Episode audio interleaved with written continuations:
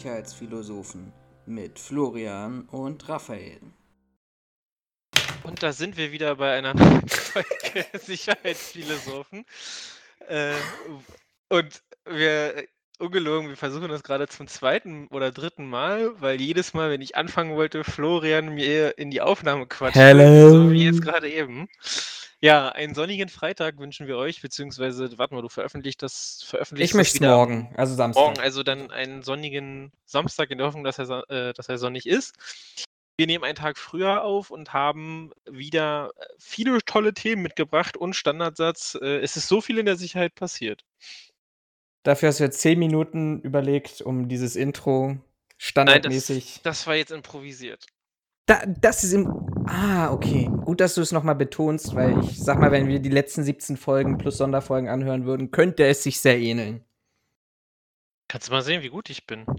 Improvisieren. Improvisieren heißt Standard setzen. Okay. Achso, du Äh, meinst, dass das wieder jetzt was an- Neues Achso, gelernt. du meinst, dass, mein, dass meine Aussagen immer die gleichen sind? Ja, aber meine auch. Ja, aber du brauchst doch so, so ein Signature, genauso, das ist halt dieser Signature-Move im Endeffekt, beziehungsweise der Signature-Sentence von dir ist halt, es ist so viel passiert in den letzten Wochen.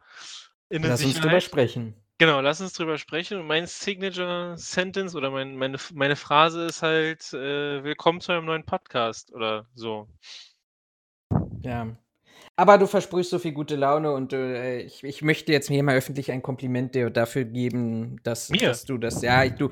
Wir hatten ja im Vorgespräch, bevor wir hier angefangen haben, hatte ich dir erzählt, mit wie viel schlechte Laune ich hier reingestartet bin, weil es einfach eine einfach nur so viele Vollidioten da draußen gibt, die momentan das Corona-Leben noch schwieriger machen, als es tatsächlich du atmest sehr schwer.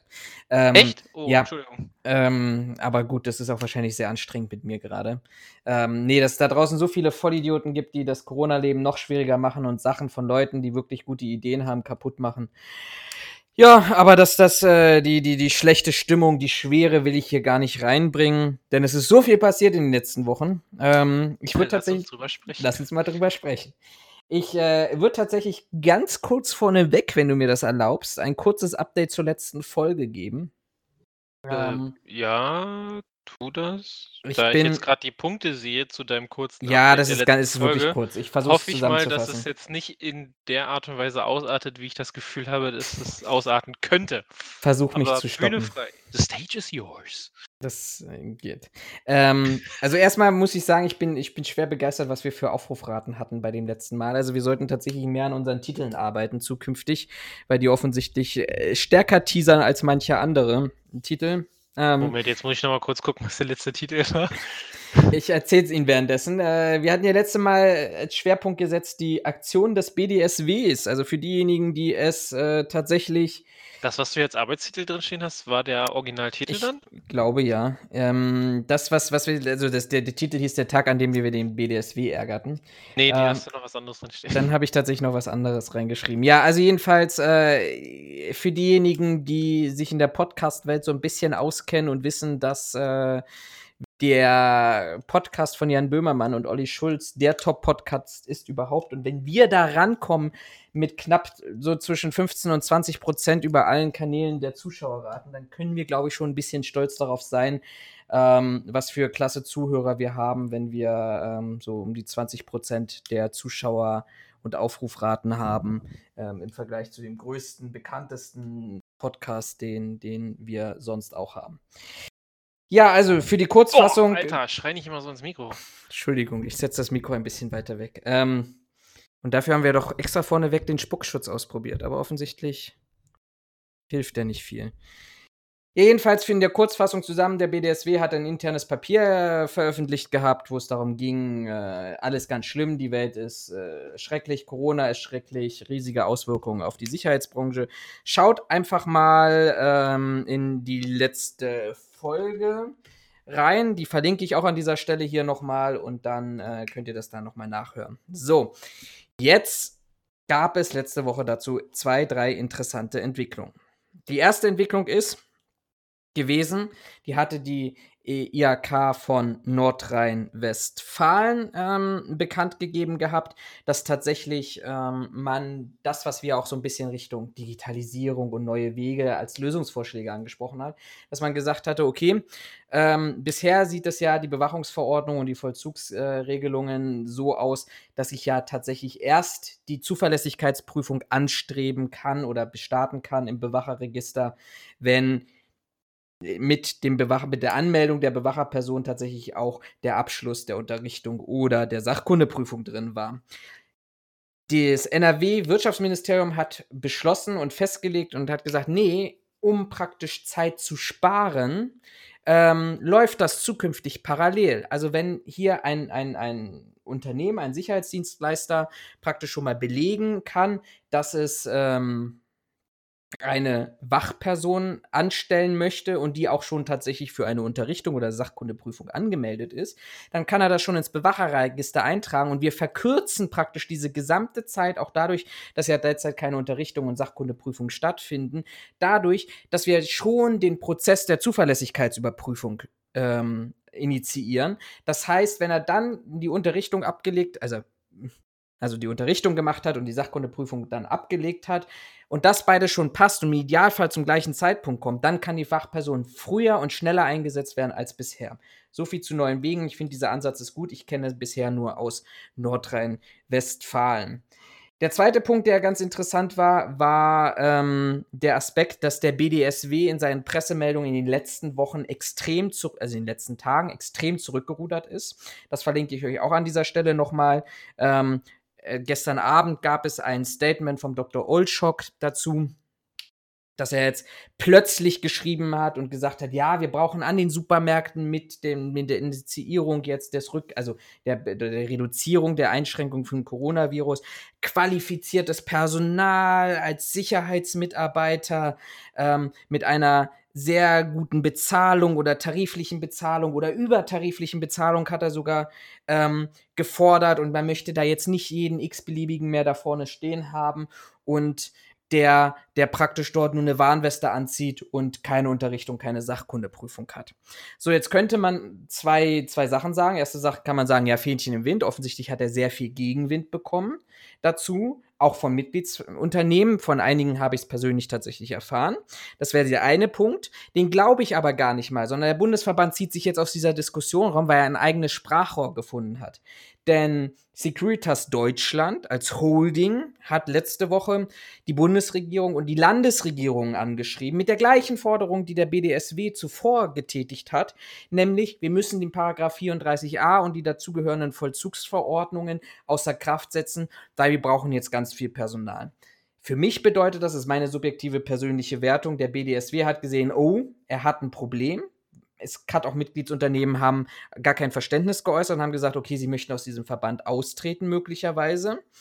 Und das andere Thema ist, sie haben jemanden gefunden, der als Unternehmen auftritt, der aber gleichzeitig auch das größte Stimmrecht hat, weil es einfach das größte Unternehmen innerhalb des BDSWs ist, nämlich Securitas, die jetzt auf einer anderen Ebene diese Forderungen umsetzen können und somit praktisch diese Forderung nicht als Forderung des BDSW an die Landesregierung und die Bundesregierung geht, sondern die als ein Sicherheitsdienstleister aus dem BDSW.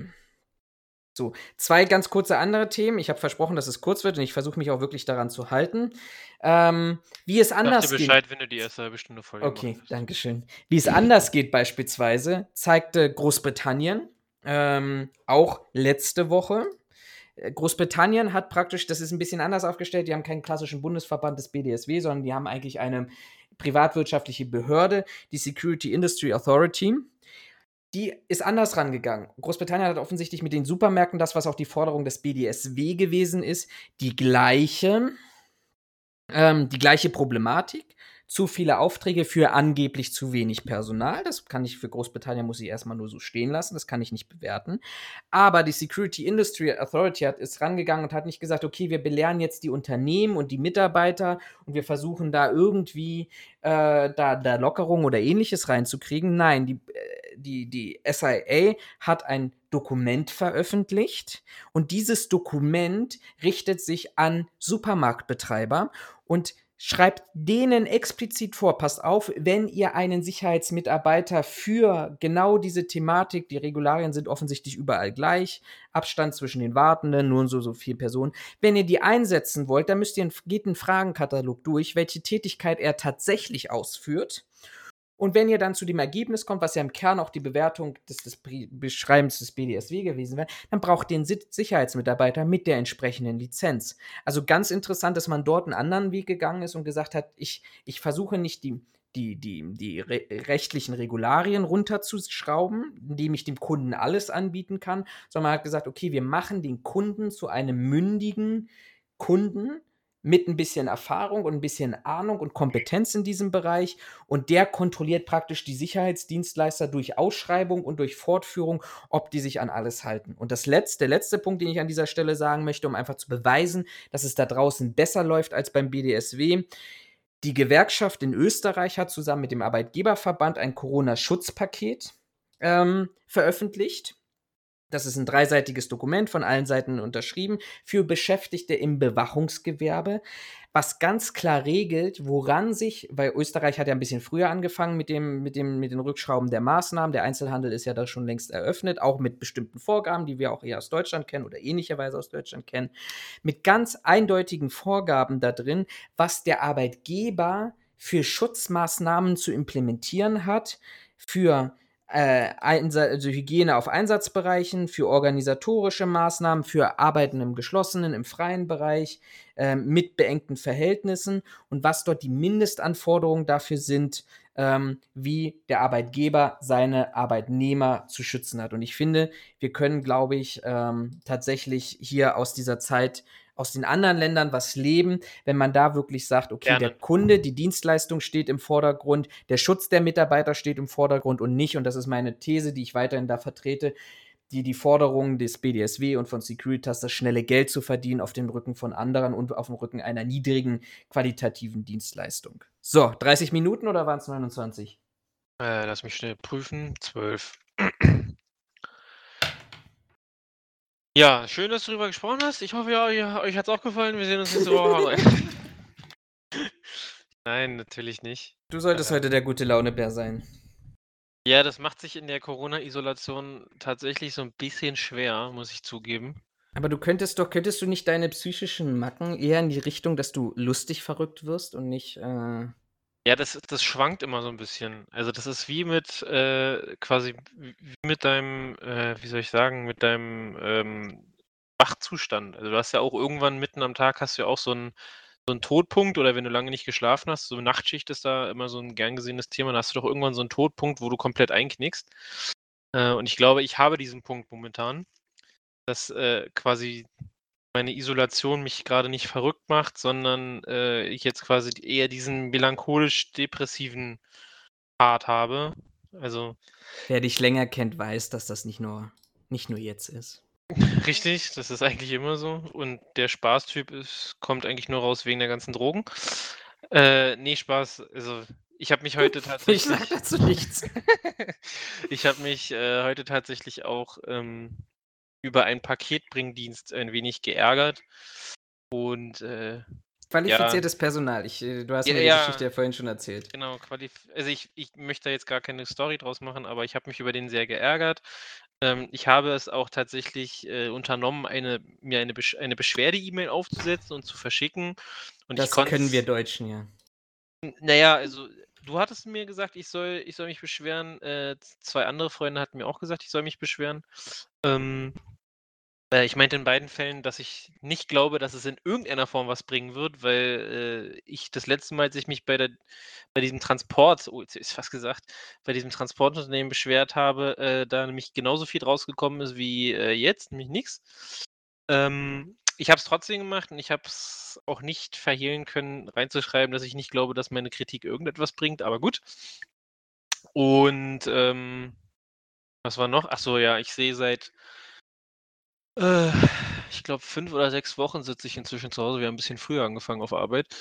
Und ich sehe seit knapp sechs Wochen mehr oder weniger die gleichen vier Wände, in Anführungszeichen.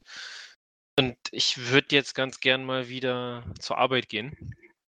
Äh, witzigerweise mein Kollege, der in Potsdam lebt und sagt, er würde, äh, nicht mal, er würde, äh, sein Zitat, er würde in, in Berlin nicht mal tot über den Gartenzaun hängen wollen. Hat mir letztens äh, gesagt, er will endlich wieder ins Büro in Berlin. Äh, er kann es nicht mehr sehen, zu Hause zu sitzen. äh, und das fand ich schon sehr witzig. Das äh, ja, ist quasi jetzt so ein bisschen die Corona-Depression, wenn wir sie so nennen wollen. Gut, nochmal fünf Minuten verschwendet für unnötigen Smalltalk. Ich schneid's raus. Sehr gut. Ähm, ich würde sagen, wir machen einfach mal weiter mit unseren Quickies. Denn wie ich gesehen habe, haben wir da heute relativ viel auf der Liste stehen. Dafür kein Hauptthema. Aber gut, lass uns doch. Dann machen wir heute. Dann, ich sehe schon, neue, neue, äh, neue, neuer Arbeitstitel für diesen Podcast ist Quickies. Äh, oder lass uns, mal, Ah. lass uns mal ein Ah. Quickie machen. Schön für den Clickbait. Äh, Ähm, 15 Minuten und das Niveau ist unter der Gürtellinie. das ist darüber hinausgestiegen. Ich heb mal die Füße, damit es unter den Teppich kann. So. So ist weg. Wir können weitermachen. ich glaube, das ist. Wir, wir hätten die Aufnahme noch mal verschieben sollen im Tag. Ja, wahrscheinlich. Ähm, den Hinweis, den du mir hier reingeschrieben hast, äh, worüber du dich auch vorhin aufgeregt hast, was du angeschnitten hattest, wolltest du das hier auch nochmal ähm, nachher ähm, äh, äh, Achso, nein, nein, nein, nein. Wolltest du rauslassen? Das- Okay, schade, weil ich hätte nämlich, äh, sonst hätte ich jetzt nämlich vorgeschlagen, dass du vielleicht kurz von dem Fall erzählst, der dich so aufgeregt hat, weil ich finde, das ist eine Sache, der man keine Bühne geben sollte, aber die man vielleicht trotzdem mal ansprechen sollte. Aber wenn du den Nee, Hinweis. nein, das ist, ähm. Nein, dem sollte man das keine Bühne geben, das sollte, das, das, das soll, da- das sollen die Betroffenen gerne machen, die, diejenigen, die das da so ein bisschen verfolgen. Und ich überlege gerade für mich selber noch, ob ich, ob ich dazu auf Facebook was schreibe, zumindest äh, in der Ankündigung oder nicht. Nein, lass, lass uns mal, lass uns das mal außen vor. Das ist ähm, zu aktuell und zu mystisch dafür. Folgt mir alle, gebt mir ein Like auf Facebook. Und ihr Äh, verfahrt dort, was ich mich ärgert. Ja. Oder meiner Instagram-Story. Ja, oh Gott.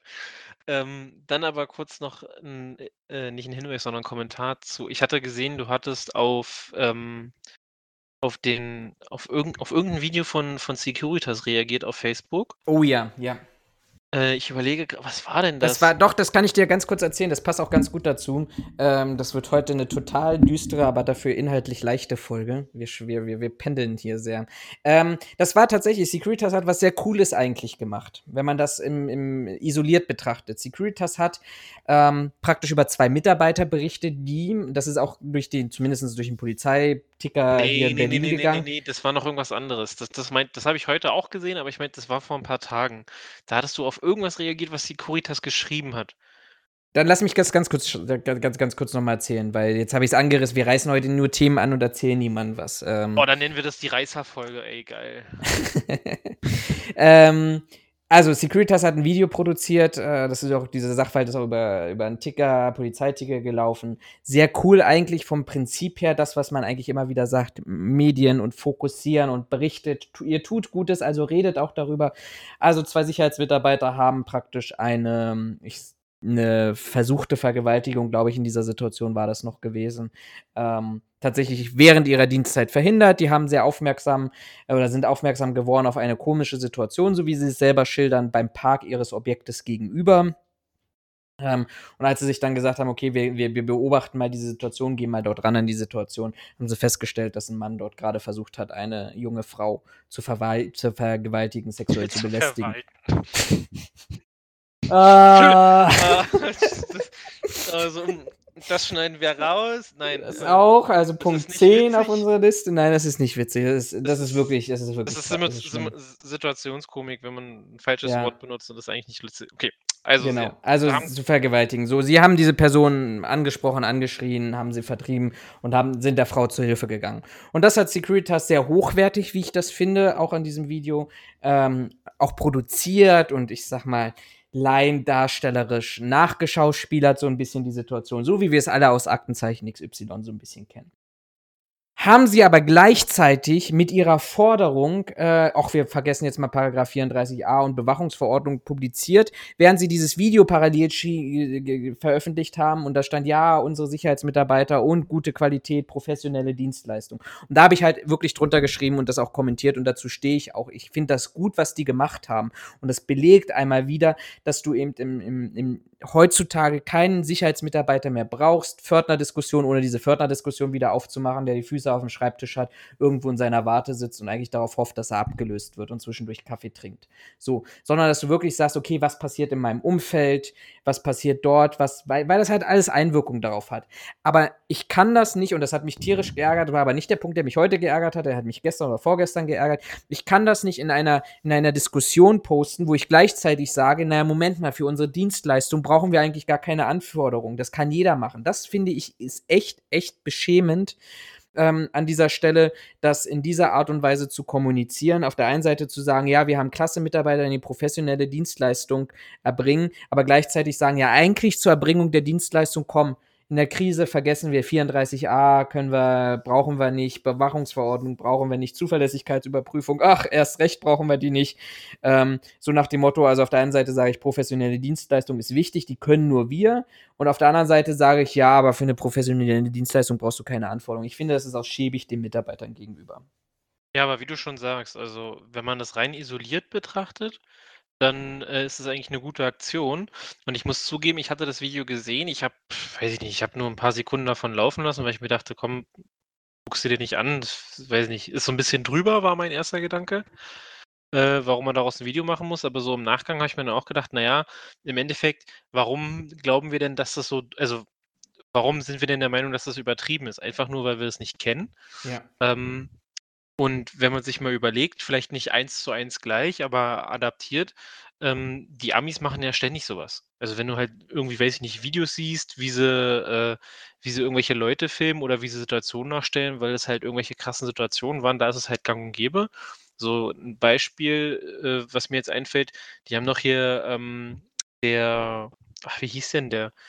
Der ähm, eine Scharfschütze von denen, über den sie auch den Film gemacht haben mit dem, mit dem Bradley Cooper. Ja, haben sie ich doch, weiß. haben sie doch am Ende auch Szenen reingeschnitten, ähm, wo der Sarg von dem, also der Trauerzug quasi hier, der ist ja durch, durch halb Amerika gefahren worden oder zumindest durch, ein, durch, durch ich glaube, mindestens einen Bundesstaat oder sowas gefahren worden.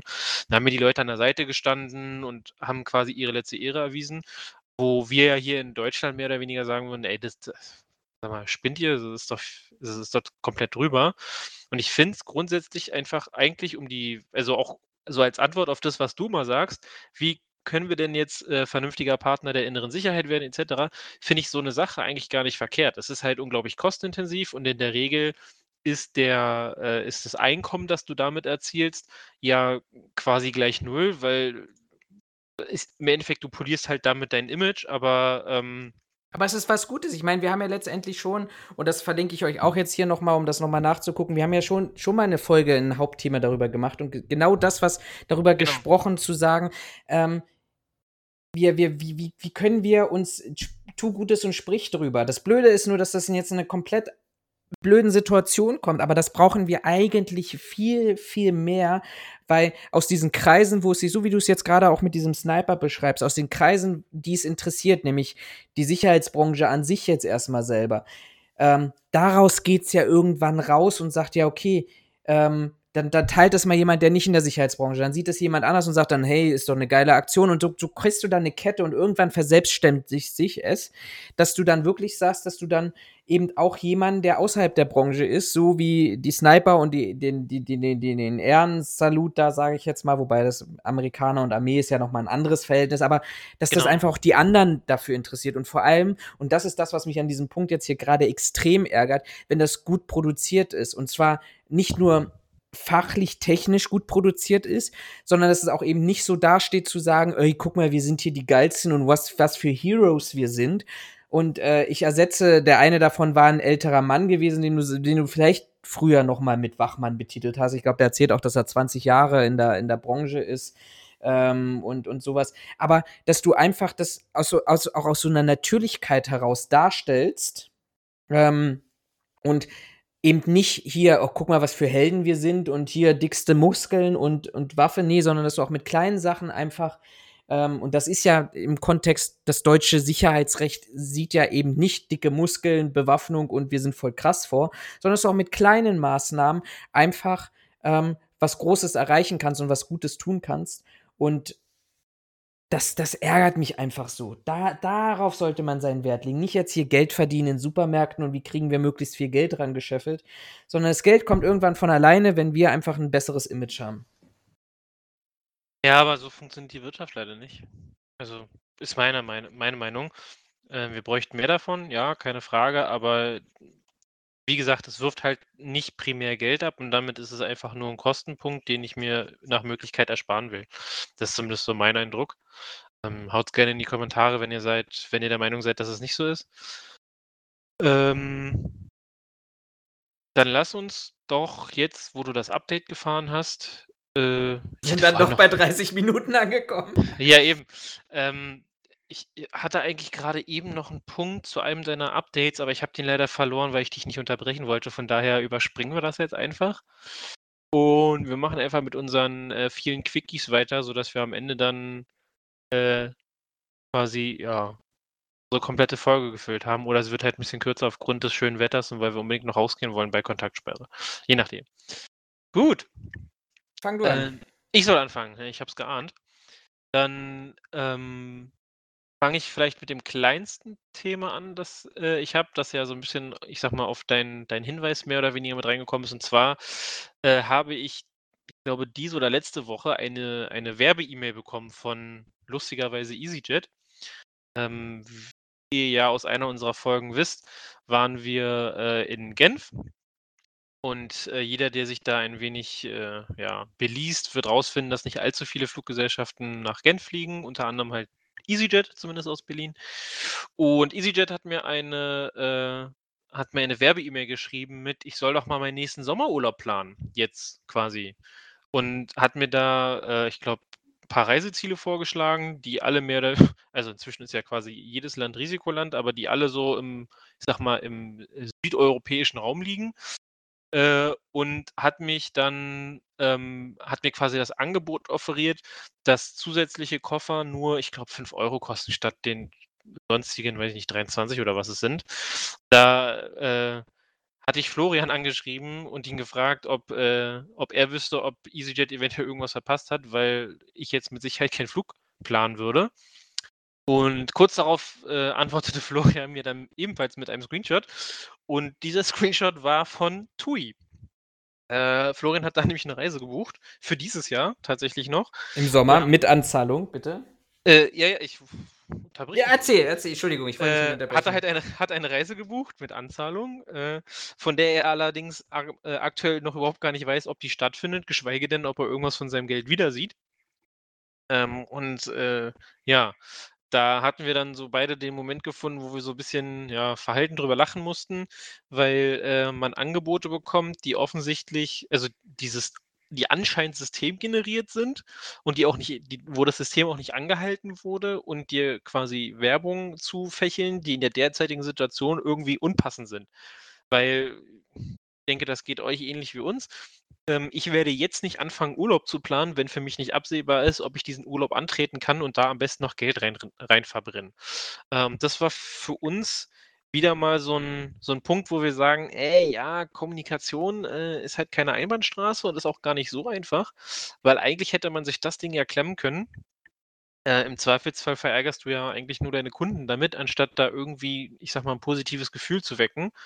Ähm, Fand ich ganz witzig, hatte mich auch so ein bisschen an die Geschichte erinnert von der Feuerwehr. Da hatten wir euch auch in einem unserer Podcasts oder ich euch in einem der Podcasts informiert, dass die äh, Feuerwehr Berlin ja einen Ausfall ihres Leitstellensystems hatte und die haben das auch ein bisschen doof in ihrer Pressemitteilung ähm, verkauft, was so ein bisschen den Eindruck machte von wegen, wir haben Wartungsarbeiten gemacht und deswegen ist unser Leitstellensystem ausgefallen. Ähm, das ist halt wieder so ein Punkt, so ein schönes Beispiel für Kommunikation, wie sie am besten nicht laufen sollte. Vor allem, also äh, nochmal noch mal als, als, als Ergänzung, warum, warum ich das, äh, du hast es ja für, für deinen Sachverhalt beschrieben und in, bei meinen Teilen ja auch angerissen, was, was ich einfach in dieser Kommunikation einfach völlig daneben finde, um das vielleicht auch nochmal ein bisschen zu ergänzen aus Sicht von, ähm, ähm, von, na, sag schon, von, von TUI oder die TUI-Richtung zumindest. Ich habe jetzt eine Anzahlung getan, die getätigt, die irgendwo bei vielleicht 1700 Euro liegen. So. Ähm, ich weiß heute nicht, nach dem neuen Gesetz oder dem Gesetzesvorschlag, der von der Bundesregierung äh, initiiert wurde, ob ich mein Geld zurückbekomme oder ob ich einen dämlichen Gutschein bekomme. Das ist ja die erste Ebene. Die zweite Ebene ist, ich weiß überhaupt gar nicht, ob ich im Nachhinein, weil TUI hat ja selber Verpflichtungen, ob ich im Nachhinein, ob überhaupt mit TUI noch reisen kann oder ob TUI pleite geht. So, und das ist einfach so dieses Schäbige in dieser, in dieser äh, Diskussion. Ähm, weil ich einfach mir sage, Leute, sowas muss mein Sohn da nicht machen. Und ich glaube, und das fiel mir gerade ein, darüber haben wir noch gar nicht gesprochen, aber das, das, das sind auch Kommunikationsgrundsätze, die die eigentlich seit dem Zugunglück von Eschede bei der Deutschen Bahn, ähm, die hatte sich, glaube ich, jetzt 20-jähriges Jubiläum gehabt. Nee, 1998. Also wir sind jetzt tatsächlich beim 22-jährigen Jubiläum am 3. Juni 1998.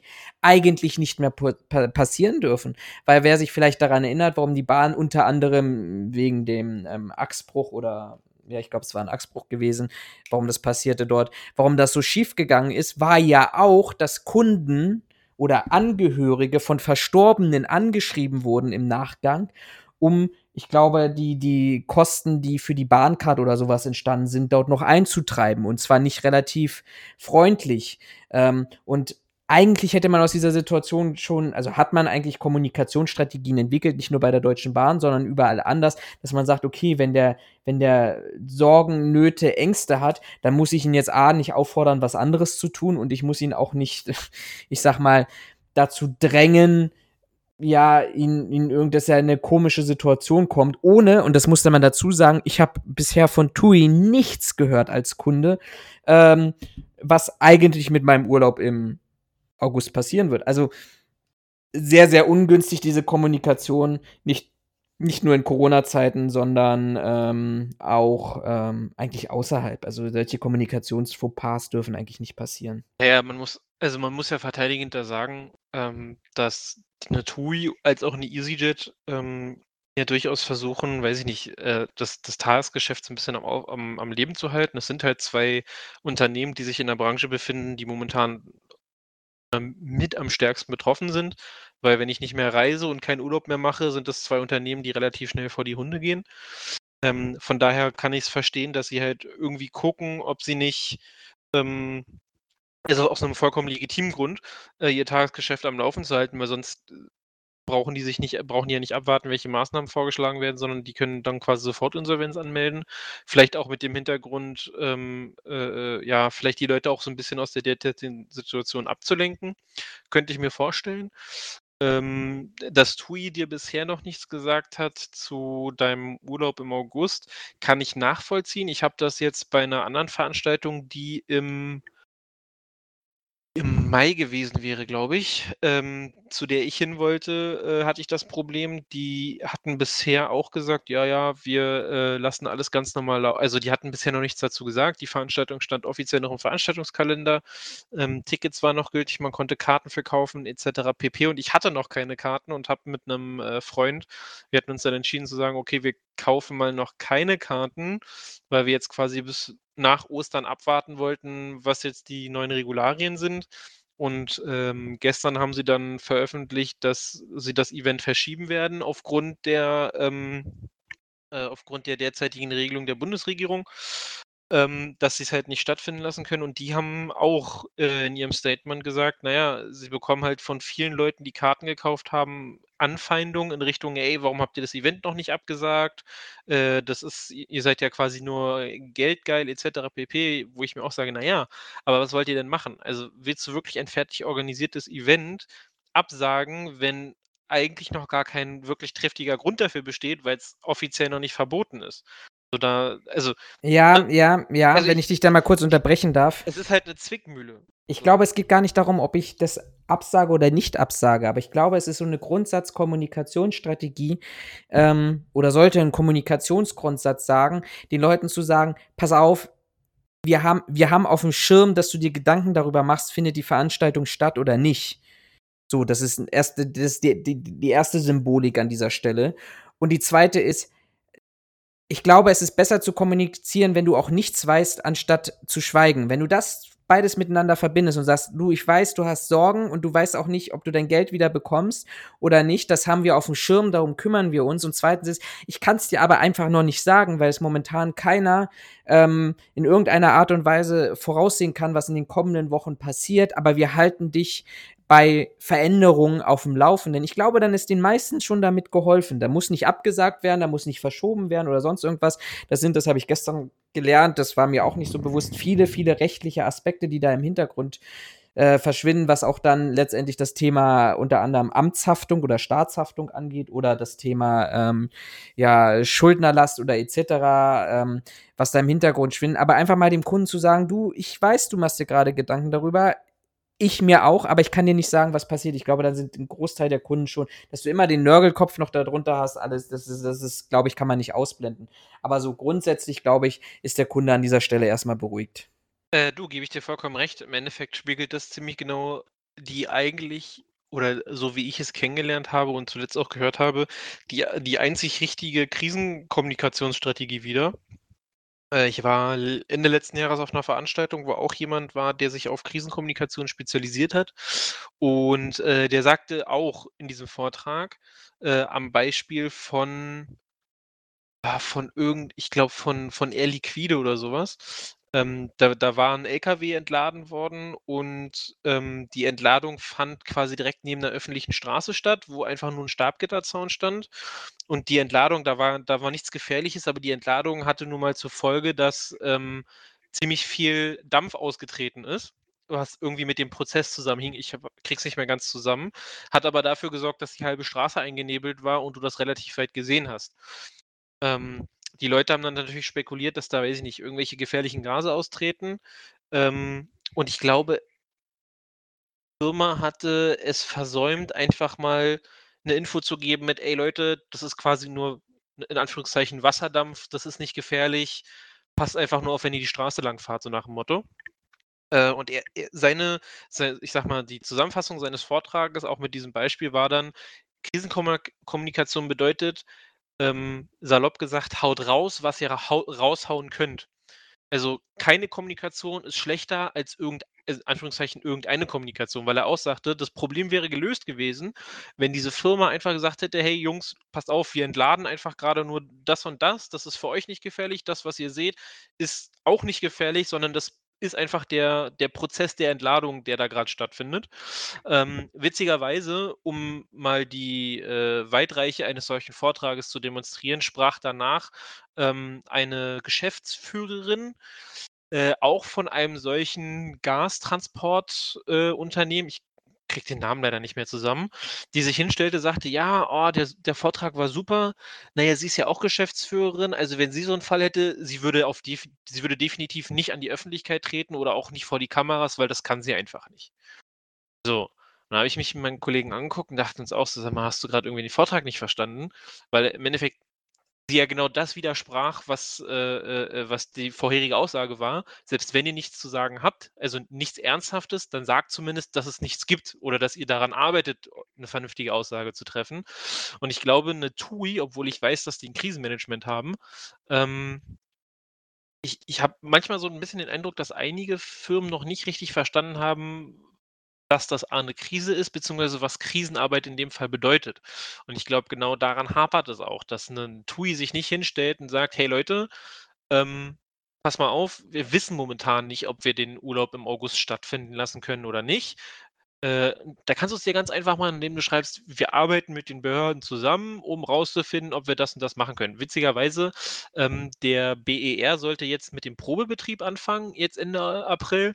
Ich hatte mich dafür auch eingetragen und selbst der B, selbst die, die äh, Organisatoren für diese, für diese äh, äh Probe, ähm, da, haben es geschafft, auf ihrer Internetseite zu schreiben, wir sind im Kontakt mit den Behörden, um zu gucken, ob wir diese Termine, die wir gestellt haben und für die sie sich angemeldet haben, ob wir die unter irgendwelchen Auflagen oder in irgendeiner Form halten können. Und da kam jetzt mit der Veröffentlichung oder der Empfehlung der Bundesregierung mit den neuen Maßnahmen, kam eine E-Mail, wo drin stand, äh, derzeit können wir das leider so nicht machen, wir müssen den Termin verschieben, es tut uns sehr leid. Wo ich sage, ey, die haben es begriffen und die kriegen eine vernünftige Kommunikation hin, warum schaffen das viele andere nicht? Also insofern glaube ich, dass es da, ähm, da, dass auch noch viele Geschäftsführer einfach Angst vor diesem Begriff Krise haben, dass sie, wenn die Krise hören, sofort denken, scheiße, mein ganzer Laden geht jetzt den Bach runter, äh, am besten gucke ich mal, dass ich den Tresor noch leer kriege und meinen Porsche um die Ecke fahre, damit mir nichts passiert. Und dann gucken wir mal halt, was von dem Unternehmen übrig bleibt. Ich glaube, die haben noch nicht ganz begriffen, ähm, dass manchmal es einfach sinnvoll und wesentlich äh, erleichternd, in Anführungszeichen, äh, für alle wäre, wenn sie einfach schreiben, hey, wir sind dran, momentan können wir nicht sagen, oder also selbst wenn die TUI sagen würde, hey, wir arbeiten dran, sie können damit ja nicht den Fehler machen, dass sie am Ende eine Unwahrheit gesprochen haben. Nee, das ist ja ne? letztendlich, ne? genau, aber ich, ich, ich gebe ja, dem Kunden die Genau, da sind sie ja im Vergleich zu, ich sag mal, zu einem, zu einem Chemieunternehmen äh, oder zu einem Chemiewerk, sind sie da in einer komfortablen Situation, weil die können einfach sagen, wir reden mit den, mit den, äh, unter, äh, und, äh, mit den Behörden und wir tun unser Möglichstes, um diesen Urlaub zu realisieren. Wir können es nur nicht versprechen. Hast du ja eine bessere Situation, als wenn du dich als Chemieunternehmen hinstellst, sagst du, ja, bei uns kommt gerade eine grüne Flüssigkeit aus den Werken, macht euch aber keine Sorgen, das ist nicht gefährlich und 20 Minuten später sagst du, gut, es sind 300 Menschen gestorben, war es halt hätten aber auch 500 sein können. Genau, genau, weißt du, da bist du ja in einer beschisseneren Situation und das Problem hat, oder sehe ich bei TUI nicht. Ich bin da jetzt nicht der Fachmann für. Äh, aber das Problem sehe ich bei TUI nicht. Die haben eine bessere Situation. Und sich hinzustellen und sagen, wir tun alles dafür, damit der Urlaub stattfinden kann, ist ja immer schon mal was Besseres, als zu sagen, naja, äh, wir sagen gar nichts. Genau. Ich möchte gerne was zu dir sagen, weil du gerade was ganz, ganz, ganz Wichtiges und ganz Interessantes gesagt hast, diese Sorge vor, vor bei, bei Geschäftsführern und mhm. Vorständen vor Krise ich, ich gebe dir da recht. Also äh, gebe ich dir zu 100% recht. Und ich glaube auch, das liegt neben den Gründen, die du genannt hast, auch daran, dass Krise einfach negativ besetzt ist. Ähm, auf der einen naja, Seite. Liegt im Ursprung des Wortes. Ja, aber ich glaube auch, also ich, ich, ich, ich bin auch ein Freund von Krisenmanagement, weil ich dann einfach auch die Chancen, also ich komme ja in eine Situation, wo ich dann eben letztendlich auch, auch eine Chance habe, darauf zu reagieren, beziehungsweise auch ähm, ich sage es immer so schön, oder es ist das Credo von, von Lagemenschen, vor die Lage zu kommen. Also ich kann Maßnahmen planen, ich bin in einer Situation, wo in den meisten Fällen Geld keine Rolle spielt, kaum eine Rolle spielt. Ähm, und ich habe die wichtigsten Entscheidungsträger an meinem Tisch, sodass ich tatsächlich mit einer vernünftigen Vorbereitung auch wirklich für das Unternehmen Entscheidungen treffen kann.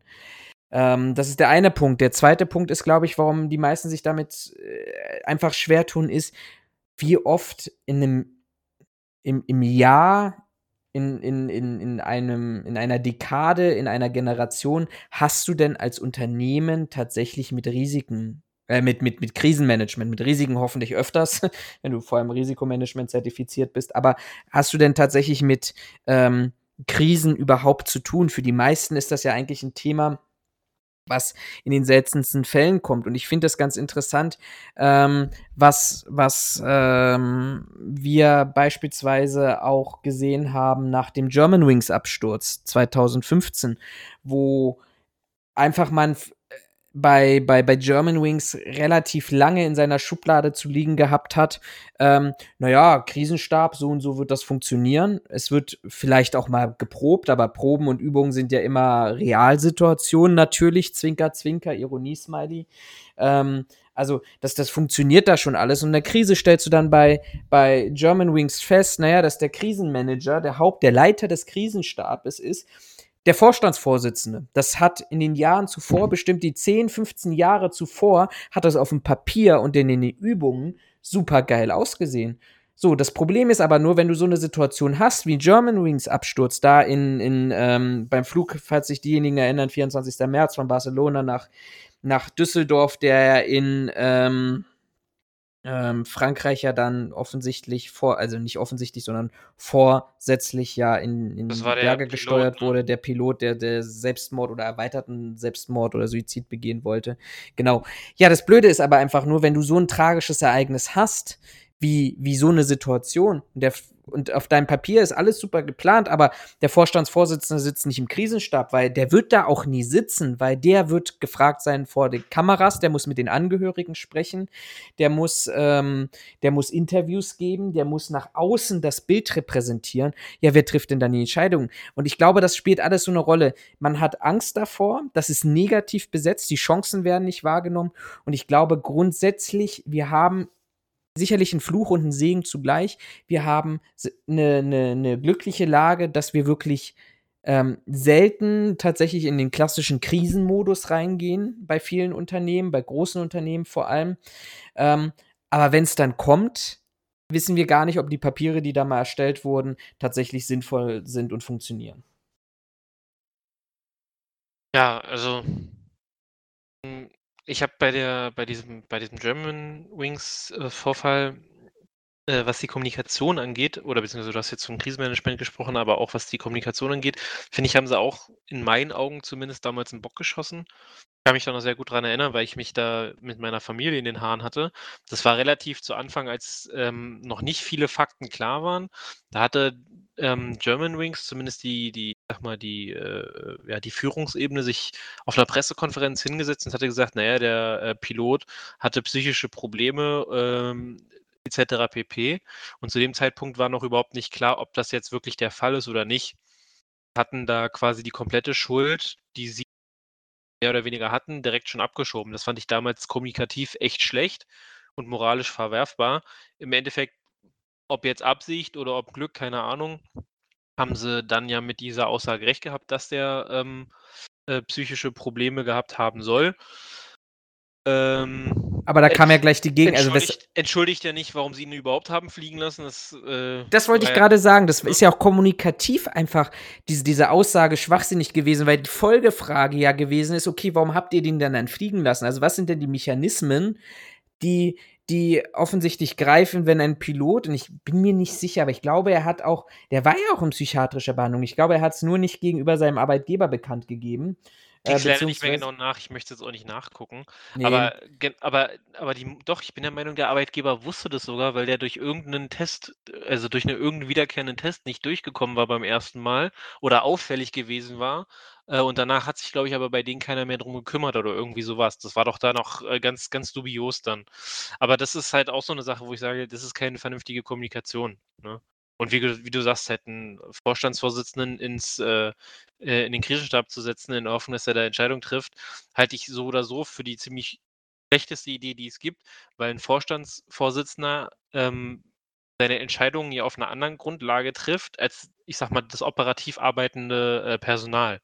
Es hat natürlich einen Vorteil, weil du da oben jemanden hast, der wahrscheinlich alles freigeben kann, was für den Konzern freigegeben ja, werden muss. Ja, aber er wird es nicht tun. aber er wird es nicht, genau, genau. Und, er wird ähm, und das ist das, was ich auch momentan bei mir in der Firma erlebe, dass wir teilweise an Sachen sitzen, diskutieren und es nicht entscheiden, weil die Entscheidungsträger in der Regel immer betriebswirtschaftliche Hintergründe haben, also auch, ich sag mal, Ausbildungs- oder Erfahrungswerte. Ähm, und da häufig die Frage gestellt wird, ja, aber wovon soll ich das bezahlen? Das habe ich nicht budgetiert etc. pp. Und ein anderer Kollege, mit dem ich äh, zusammenarbeite, wir sitzen regelmäßig nebeneinander oder wir sitzen nicht nebeneinander, sondern äh, sitzen beide vor dem PC inzwischen ähm, und äh, können es nicht fassen, ähm, dass Leute, die Entscheidungsgewalt haben, uns fragen, warum wir die Krise nicht budgetiert haben. So, da kann ich nichts darauf antworten. Ne, äh, das ist aber auch eine geile Frage. Ja, aber genau, du fängst an. Also sagen Sie mal, Kollege, warum haben Sie denn nicht in Ihrer Glaskugel gesehen, dass wir jetzt. Äh das, das, ist es nämlich. Du verstehst, also mit Sicherheit unsere Kollegen oder die, die Leute, die uns zuhören, zumindest die meisten davon, vielleicht auch die, die ihren gesunden Menschenverstand einzusetzen wissen, ähm, die werden jetzt alle geschmunzelt haben oder auch so wie du angefangen zu lachen, so nach dem Motto, ja, wie soll ich dir denn erklären, dass du eine Krise einbudgetieren musst, wenn ich nicht weiß, wann die Krise kommt? So, da sind wir beide uns einig. Ja, genau, das ist Schwachsinn, weil spätestens nach dem zweiten Jahr, wo nichts passiert ist, wird mein Chef sagen, nee, das nehme ich nicht mehr mit ins Budget auf, weil genau. es ist einfach Geld, das ich nicht ausgebe und das kriege ich nicht wieder und ich muss es jedes Mal diskutieren. Äh, ich wollte ich gerade sagen, ich habe gerade überlegt, ob man nicht sagt, so, so ein Notfallbudget oder ähnliches, aber ja, also jetzt, jetzt seien wir doch mal ehrlich. Ich bin mal echt gespannt, wo, wo ich äh, habe ganz gute Kontakte zum großen Unternehmen, die momentan einfach einkaufen ohne eine ne, ne Rechnung jetzt mal aufzumachen. Weil du einfach sagst, okay, du kannst Krise nicht budgetieren. Ich bin mal gespannt, was da am Ende des Tages unterm Strich rauskommt. Und ich glaube, wir sind überhaupt nicht in, in der Nähe eines realistischen Budgets. Selbst wenn du sagst, ey, ich mache hier, weißt du, 1,5 Millionen, 2 Millionen Notfallbudget oder sowas, was ja vielleicht, ich sag mal, auch im großen Konzern jetzt so ein Thema ist, wo du sagst, okay, darüber könntest du wirklich mal diskutieren, in Anführungsstrichen. Das wird 40 Millionen kosten, das wird vielleicht 50 Millionen Euro kosten und das willst du jedes Jahr einbudgetieren, weil ich Ja, vielleicht ja eine, nicht. das, das kannst du gar nicht. Und, da, und dann was- brauchst du auch keine 2 Millionen einkalkulieren, weil, sorry, 2 Millionen ist ein Tropfen auf dem heißen Stein. Genau, aber das, was du, was du ja an dem Beispiel, das du gerade genannt hattest, mit die kaufen gerade, ohne auf die Rechnung zu gucken, ähm, zeigt ja im Endeffekt eigentlich die Bestrebung, in meinen Augen zumindest, äh, korrigiert mich in den Kommentaren durch eine E-Mail, wie auch immer, ähm, wenn ihr das anders seht, aber im Endeffekt machen die ja genau das, wofür das Krisenmanagement ausgelegt ist, nämlich sie nehmen das Geld, ob sie es nur haben oder nicht, in die Hand und versuchen vor die Lage zu kommen und weiteren Schaden zu verhindern. Wenn du aber dich hinsetzt und quasi die Hände über den Kopf zusammenschlägst und sagst, aber das habe ich nicht im Budget, das kann ich ja jetzt nicht kaufen, machst du im Zweifelsfall je nach, je nach Lage und je nach Situation, äh, machst du das Problem ja aber eventuell schlimmer. Jetzt haben wir es, das, das habe ich meinen Kollegen auch schon mehrfach gesagt, die Corona, dieses, diese ganze Corona-Situation ist eigentlich die beste Möglichkeit und vor allen Dingen auch die sanfteste Möglichkeit für alle Unternehmen, ihr Krisenmanagement auf äh, eine Probe zu stellen. Weil du hast äh, relativ milde Auswirkungen, in Anführungszeichen. ne? Also jetzt, was deine betroffenen Persön äh, Personen angeht, was so ein Pandemie-Szenario angeht. Weil deine Leute sterben dir nicht unter der Hand weg, sondern äh, bei den meisten sind die Leute wohlbehütet jetzt, also wohlbehütet, zu Hause und können von zu Hause arbeiten und du kannst dein komplettes Krisenmanagement, kannst du jetzt eigentlich einmal komplett durchspielen. Funktionieren die Prozesse, funktionieren die Absprachen, die Verkettung. Du kannst alles angucken, ohne dass du am Ende dastehst und sagst, also das hat funktioniert, aber ich bin jetzt pleite und insolvent, weil äh, quasi meine komplette Infrastruktur, meine kompletten Assets, alles, meine Anlagen, meine Einrichtungen sind alle komplett weg äh, und ich sterbe, sondern am Ende dieser Pandemie kommen alle wieder ins Büro und du kannst nahezu normal weiterarbeiten.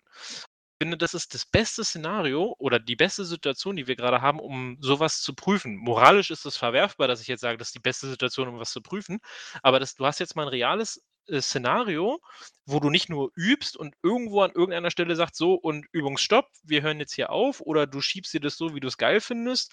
Dein Chef kann dir nicht reinsprechen und sagen, ne, das finde ich aber zu hart, wir machen das mal ein bisschen lockerer, sondern das ist einfach mal ein reales Szenario und du kannst alles abtesten, ob alles funktioniert, wie es funktionieren soll und kannst daraufhin sagen, okay, wir haben das in, dieser, in diesem Szenario getestet, haben festgestellt, das und das müssten wir verbessern. Dafür ist das die optimale Situation. Nur das machen die wenigsten. Weil, die, weil viele sich halt hinstellen und sagen so, okay, wir müssen irgendwas machen, äh, meine Mitarbeiter sind zu Hause, okay, das Sch- Geschäft läuft, wir verdienen ein bisschen Geld, äh, wir werden definitiv am Ende des Jahres nicht so gut dastehen wie vorher. Naja, drauf geschissen, aber wir gehen nicht insolvent.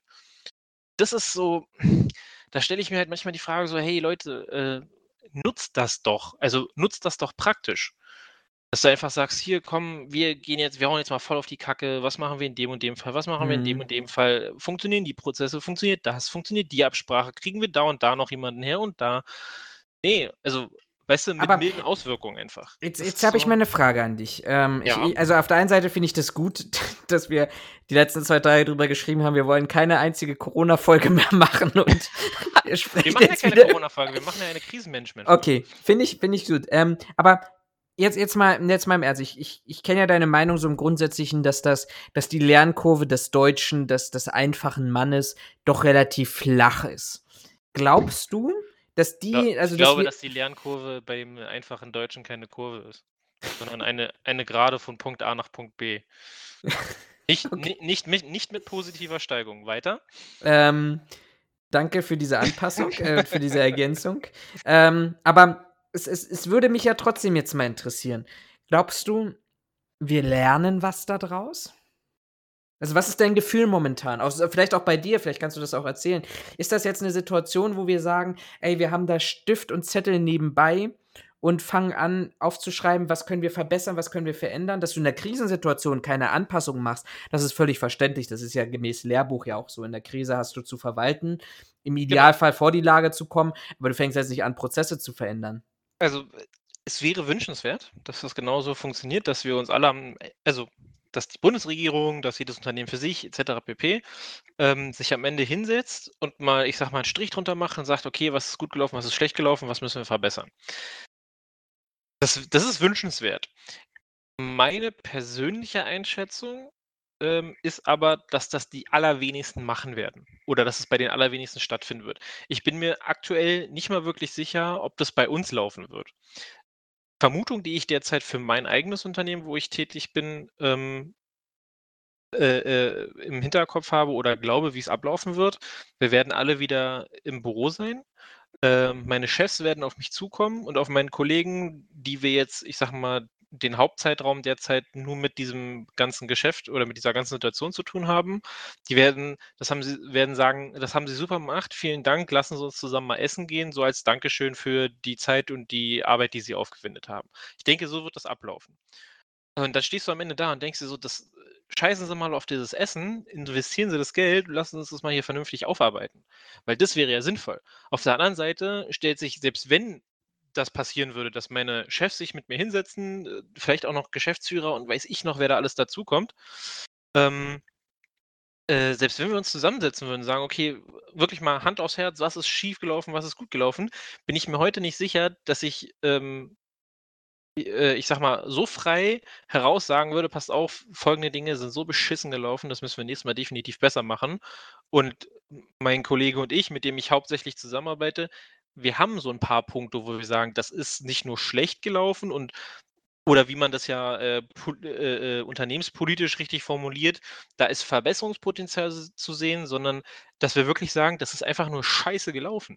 Und das muss definitiv anders laufen beim nächsten Mal. Und ich glaube nicht, dass es diesen Punkt geben wird. Und ich glaube, es gibt nur wenige Unternehmen, die erkennen, was sie aus dieser Situation oder aus, aus dieser Pandemie-Krise, wie auch immer du das nennen möchtest, ähm, die, das, die erkennen, was für ein Potenzial sie daraus mitnehmen können, um beim nächsten Mal gewappnet zu sein. Und ich vermute mal, das werden größtenteils Unternehmen sein, ähm, die, die diese Situation nicht so einfach überstehen wie größere Konzerne oder größere Firmen, die mhm weiß ich nicht, nicht so stark betroffen sind, weil sie Rücklagen gebildet haben, weil sie äh, nicht im starken Fokus liegen. Hier so eine Softwarefirma zum Beispiel, der kann es scheißegal sein, ob sie zu Hause sitzen oder nicht, Vielleicht zählen die ja auch zu den Gewinnern. Das darfst du ja auch Ja, ja genau, genau.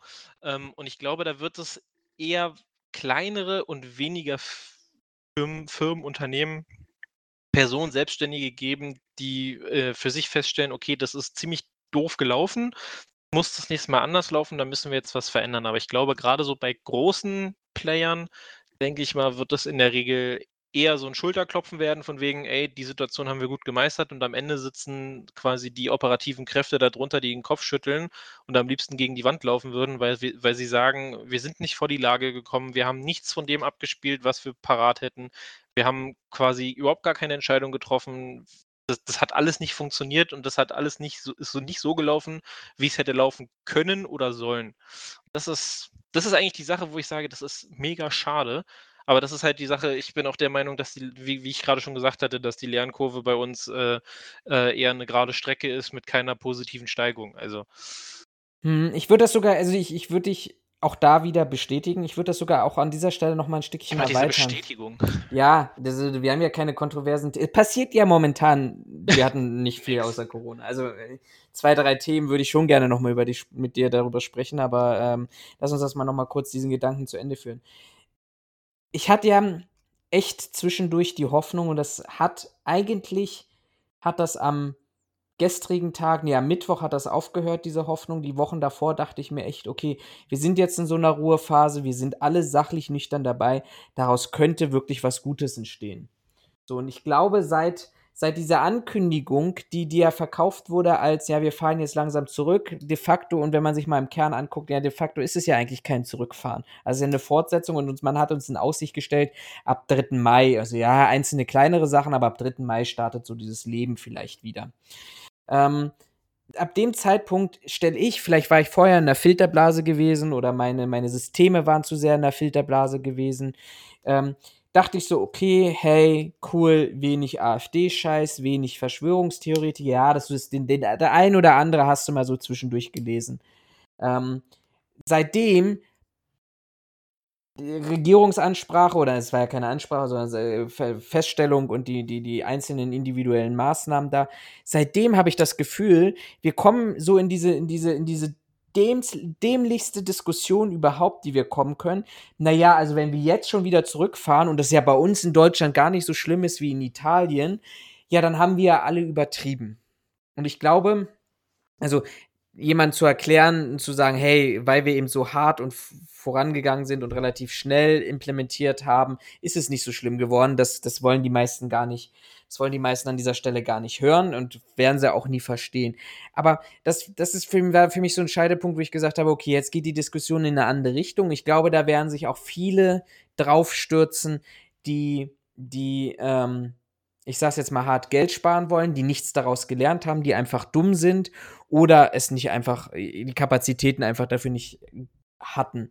Das ist, glaube ich, so dieser, dieser Trend, diese Entwicklung, die, die, die ich da sehe ähm, und wovor ich die Gefahr habe. Und ich glaube, wir werden auch, und darüber haben wir auch schon mal gesprochen, einen anderen Trend haben, dass man jetzt festgestellt hat, sicherlich die positive Seite, hey, wir können viel mehr digital machen soll auch alles digitalisiert werden und Meetings und äh, pipapo. Ähm, aber ich glaube auch, dass die ein, das ein oder andere Unternehmen anfängt zu sagen, okay, ja, wenn wir eigentlich Homeoffice anbieten können, warum brauchen wir denn, ähm, warum brauchen wir denn große Standorte? Warum verkleinern wir die nicht? Bieten so, das, das ist ja auch so eine Tendenz gewesen, die, die wir beide in unserem gemeinsamen letzten Arbeitgeber ja festgestellt haben. So Coworking Spaces oder Open Spaces, wo du dann einfach dir jeden Tag einen anderen Schreibtisch suchst und dich hinsetzt und daran arbeitest. Und wenn nicht, arbeitest du von zu Hause. Und eigentlich geht es nur noch darum, deine Leistung zu bringen. Dass da auch ein viel Potenzial jetzt gefunden wurde, um Geld zu sparen, vielleicht aber auch um Geld sparen zu müssen. Aber sich in diesem Kern sich hinzusetzen und zu sagen, okay, was haben wir denn wirklich gelernt? Wo waren unsere Probleme? Ich glaube, viele Sachen wirst du einfach nicht bewältigen können, weil du wirst dir jetzt nicht auf Lager legen können, 5 Millionen ähm, OP-Masken. Kannst du dir einfach nicht auf, auf Lager legen. Da sind, sind dann halt andere Kräfte gefordert, vielleicht die Produktion wieder nach Deutschland zu holen, wenn man festgestellt hat, oh, neben Pharmazie und, und produzierendes Gewerbe, wenn wir das woanders hin verlagern, ist das ziemlich doof. Da haben wir keinen Einfluss mehr darauf. Das wird hoffentlich sowas sein, worüber man lernt.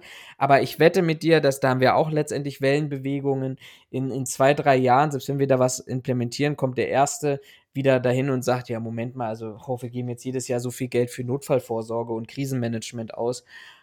Brauchen wir das wirklich? Und ich glaube, wir sind relativ gut dabei, Sachen zu vergessen und dann kommen wir wieder, schlittern wir wieder in ähnliche Situationen. Ich will es nicht hoffen, aber ich glaube vom Prinzip her auch einfach dadurch, dass die Auswirkungen für viele nicht so krass waren ähm, und so heftig waren. Viele kleine Unternehmen ja, aber wie will sich ein kleines Unternehmen darauf ähm, vorbereiten, dass es einfach nicht mehr arbeiten darf, außer Rücklagen zu bilden. Aber für wie lange willst du Rücklagen bilden? Aber ich glaube, vor allem der Mittelstand und die großen Unternehmen ähm, gehen mit dem blauen Auge raus oder vor allem die Konzerne und die großen Unternehmen gehen mit dem blauen Auge raus. Und dann muss man einfach an dieser Stelle sagen, ich glaube, da ist nicht nur von der Lernkurve her, aber man wird sagen, okay, das, was wir bisher machen, hat gut gegriffen und hat gut funktioniert.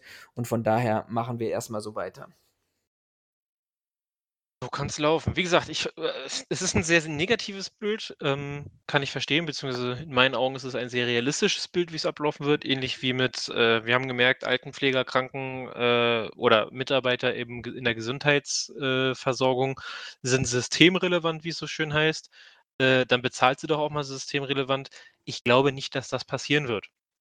Ähm, weil man, also weil die Leute, die es entscheiden können oder die das Geld dafür in die Hand nehmen sollten, ähm, nach dieser Pandemie äh, sich sagen werden, ist ja super gelaufen, dann machen wir jetzt so weiter wie vorher. Leider. Mhm. Wie gesagt, ich hoffe, dass es anders läuft. Also nichts würde mir besser gefallen, als wenn meine Worte äh, lügen oder falsch. Der falsch. Ich lasse mich gerne, ja, ich lasse mich auch ja? gerne positiv also, überraschen. Ich habe ich überhaupt nichts gegen, wenn meine ganzen Chefs ankommen, sagen so, jetzt hauen sie mal wirklich äh, auf, äh, auf Teufel komm raus, raus, was hier Mist, richtig mistig gelaufen ist. Okay, finde ich super. Machen wir sofort, aber ich wage Weißt du, wie es, worauf es hinauslaufen wird, weil ich das von so vielen jetzt gehört habe, die in Entscheidungs- und äh, Verantwortungspositionen sind. Jeder, der so in der Position ist, sagt zu mir, ey, wenn das Ding vorbei ist, ich gehe erstmal vier, vier Wochen in Urlaub. Und das wird eigentlich, glaube ich, der, der Hauptfehler sein, dass alle, die jetzt in Verantwortungspositionen sind, danach in Urlaub gehen vier Wochen zurückkommen, die Welt dreht sich weiter und mit ganz anderen neuen Konflikten, Problemen konfrontiert sind, sodass sie gar nicht die Zeit haben werden, bestimmte Themen aufzuarbeiten. Und vier Wochen, ja, da kann man auch viel vergessen. Ich glaube, das, das wird ein Mix aus allem sein, aber wie gesagt, ich lasse mich gerne positiv überraschen. Schauen wir mal. Schauen wir mal, wie es ausgeht. Äh, sind ja alles reine Spekulationen genau. und äh, Überlegungen.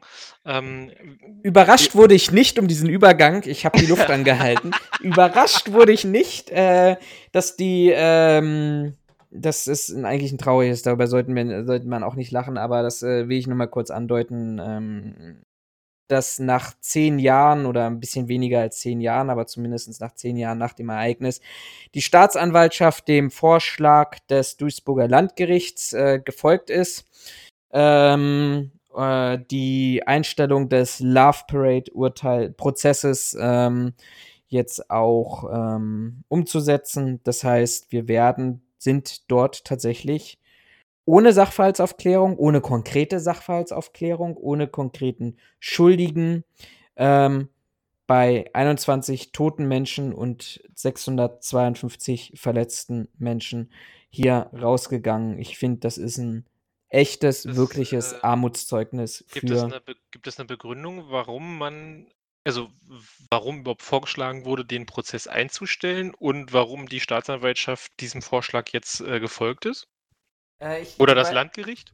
Weil ich gucke jetzt mal nebenbei äh, tatsächlich nochmal nach. Ähm, aber ich, soweit ich das äh, gelesen habe, war der Grund dafür, dass letztendlich die, die, die Ergebnisfindung und sowas muss ja auch immer belegt werden, auch, also beziehungsweise wenn es vom Landgericht kommt, dann kannst du, also vom, vom Gericht selber, ähm, hatte man, was hatte man als Grund? Nee, siehst du, ich wäre auf dem falsch. Gut, dass ich nochmal nachgeschaut habe. Ähm, als Grund gab das Gericht Terminprobleme wegen der Infektionsgefahr mit dem Coronavirus an, schreibt der Spiegel.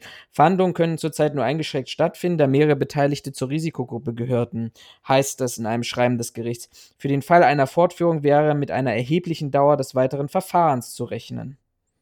Das ja, aber ist, das ist doch keine Begründung, also Entschuldigung. Dass man, also das hat man ja schon öfter gehabt. Also ich, ich das hat der, der Spiegel hat das verkürzt, der Tagesspiegel, äh, die Tagesschau ja, schreibt das ein bisschen länger. Aber, aber Urteil, also die Begründung ist, Urteile seien deshalb bis zur drohenden Verjährung Ende Juli 2020, zehn Jahre, kaum zu schaffen, meint das Landgericht Duisburg und will das Verfahren deshalb einstellen. Das ist doch, ja, aber das ist doch trotzdem, das ist doch äh, doch quasi ein Schlag oder eine Ohrfeige für jeden Angehörigen, der Ja. eine Verletzung oder auch für die Ver nur für die Verletzten, äh, die es da gab, aber auch für jeden Angehörigen von einem, äh, dort verstorbenen von einer dort verstorbenen Person. Weil ich kann mich erinnern, das hatten wir vor Jahren schon mal. Da ging es Genau, das habe ich bei meiner, äh, das, das habe ich letztens in der Dokumentation gesehen. Da ging es um die sogenannten Mauerprozesse nach ähm, der Wiedervereinigung der BRD. Ähm, da wurden auch Prozesse äh, ja geführt wegen der Mauertoten, also der Leute, die versucht hatten, über die Mauer zu flüchten, in deren, unter anderem in deren äh, Entstehungszeit und die dann auf Schießbefehl erschossen wurden. Ähm, und da gab es, ich weiß leider nicht mehr genau wen, ich ich glaube, es war nicht Honecker, aber sie haben irgendwen, irgendwen äh, aus der Führung hatten sie auch vor Gericht gestellt und da sagten sie in der Dokumentation, dass ähm, äh, es da nie zu einer äh, abschließenden Verhandlung gekommen wäre oder zu einem Urteil gekommen ist, weil man aus Gesundheitsgründen des Angeklagten ähm, die, äh, äh, äh, die Verhandlung quasi dann ja auch ähm, quasi eingestellt hätte. Wo dann einer, äh, ein, ein Überlebender äh, oder ein Verwandter eines dort Verstorbenen auch sagte, das war ein Schlag ins Gesicht, als man ihm das, also als er das mitbekommen hat, weil es halt nicht sein kann, dass solche Leute wegen vermeintlicher gesundheitlicher Probleme äh, nicht der Prozess gemacht wird. Und ich finde, das ist hier eine ähnliche Situation, sich hinzustellen, zu sagen, naja, wegen Corona können wir jetzt gerade nicht weitermachen und das wird dann halt ein bisschen länger dauern. Ey Leute, ihr braucht schon seit zehn Jahren dafür rauszufinden, äh, wer dafür schuldig will, ist und in welchem Maß. Und jetzt wollt ihr euch wirklich die Krise als Ausrede dafür nehmen, dass ihr das nicht noch länger ziehen wollt.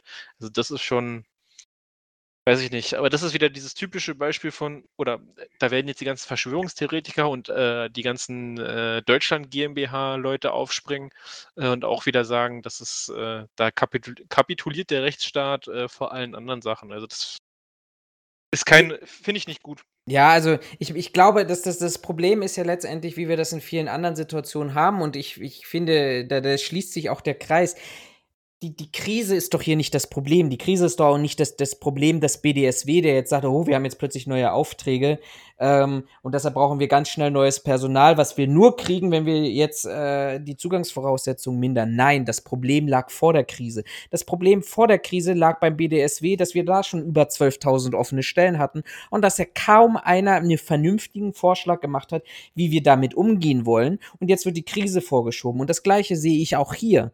Das Problem war einfach, dass es seit Ursache zehn Jahre gedauert hat, dass wir jetzt eine Situation kommen, wo wir kein Urteil sprechen könnten. Und da spielt die Krise eigentlich ein nachgerücktes, äh, eine nachrückende Rolle, eine hintergestellte Rolle, weil ich kann mir nicht vorstellen, es spielt eigentlich gar keine Rolle, weil das wären jetzt drei Monate bis zum bis zur Verjährung ähm, der, der, der, der Straftat. Doch, aber die Verjährung findet doch nicht statt, solange ein laufendes Verfahren anhängig ist. Deswegen Anscheinend sie, ja doch.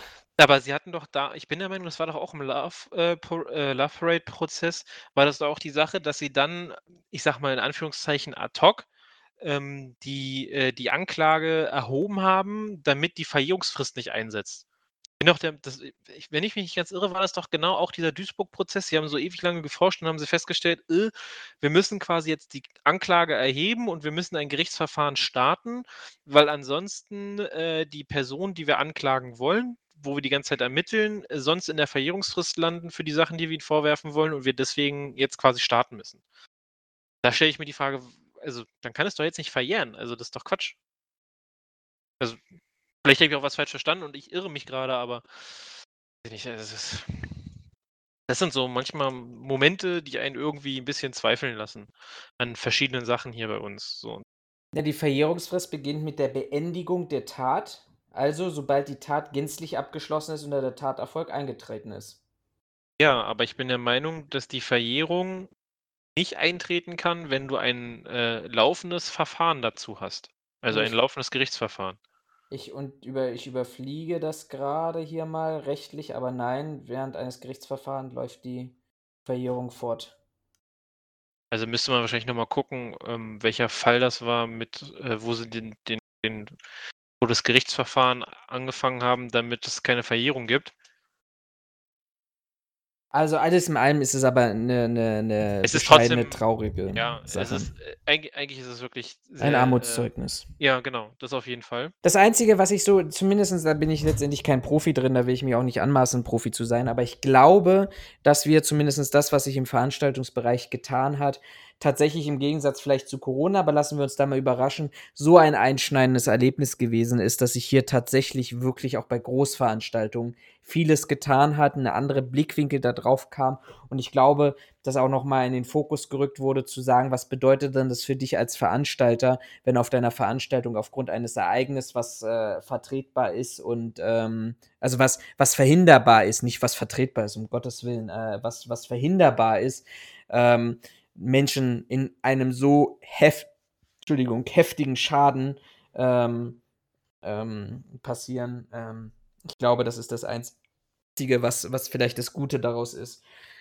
Ob du jetzt nun, das ist so der andere Gedanke, der mir gerade gekommen ist, ob du jetzt nun den Sachbearbeiter, der auf Anweisung seines Chefs, seines Bürgermeisters, seines individuellen Drucks da jetzt die Unterschrift getätigt hat oder eine Akte geschrieben hat oder schlecht bewertet hat, Willst du, willst du das arme Würstchen da wirklich im Knast sehen?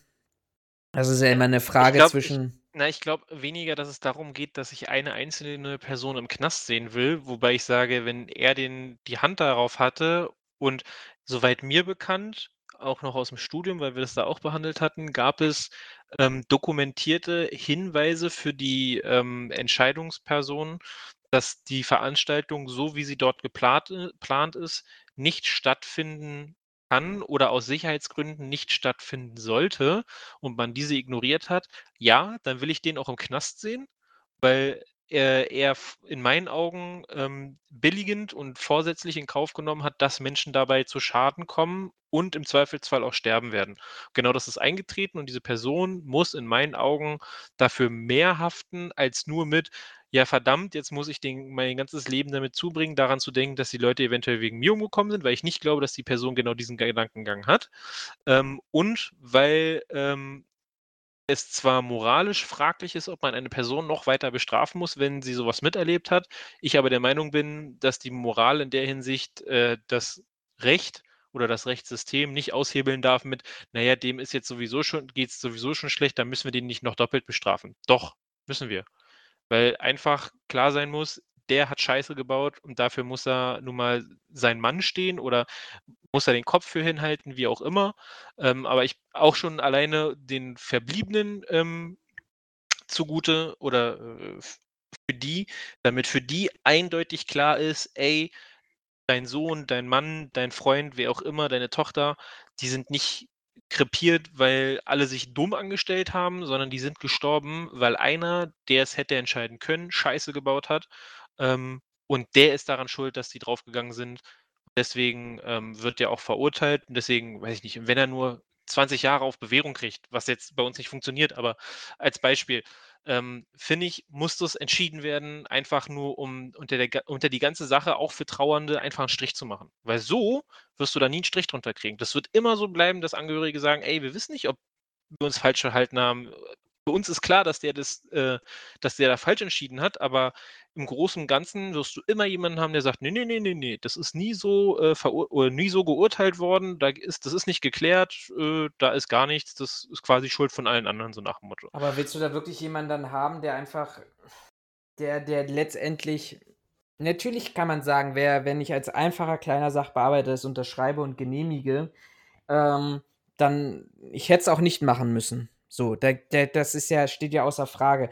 Aber das Konstrukt, das ja dort hinter steht und das ja zumindest mit den anderen geführten Prozessen ähm, sicherlich nicht strafrechtlich relevant und zivilprozesslich, relevant, wobei zivil lassen wir mal außen vor, aber strafrechtlich relevant, jetzt nicht unbedingt im Kern zwangsläufig geahndet wurde, ob das, also willst du, damit du jemanden hast, den, den kleinsten Fisch nehmen, wenn du an die, die, die großen Strukturen, die eigentlich dazu geführt haben, nicht rankommst? Naja, was heißt den kleinen Fisch? Also, ein, wenn ich mich nicht irre, einer der Angeklagten war ja, glaube ich, der damalige ähm, Bürgermeister der Stadt Duisburg. Ja. Ähm, und dem hatte man unter anderem ja auch vorgeworfen, äh, er hätte über Mängel hinweggesehen und quasi hinweg entschieden, mit der Begründung, dass er seine Stadt profilieren bzw. die Veranstaltung in seine Stadt holen wollte, um Duisburg äh, ich sag mal, marketingtechnisch ein bisschen aufzuwerten. Ich finde nicht, dass du da einen kleinen Fisch erwischst, sondern ich finde, dass du da eine vom mehr oder weniger Volk gewählte Person erwischst, nicht im Sinne des Volkes geurteilt hat äh, oder entschieden hat, wie auch immer. Und ich finde, sowas muss man bestrafen.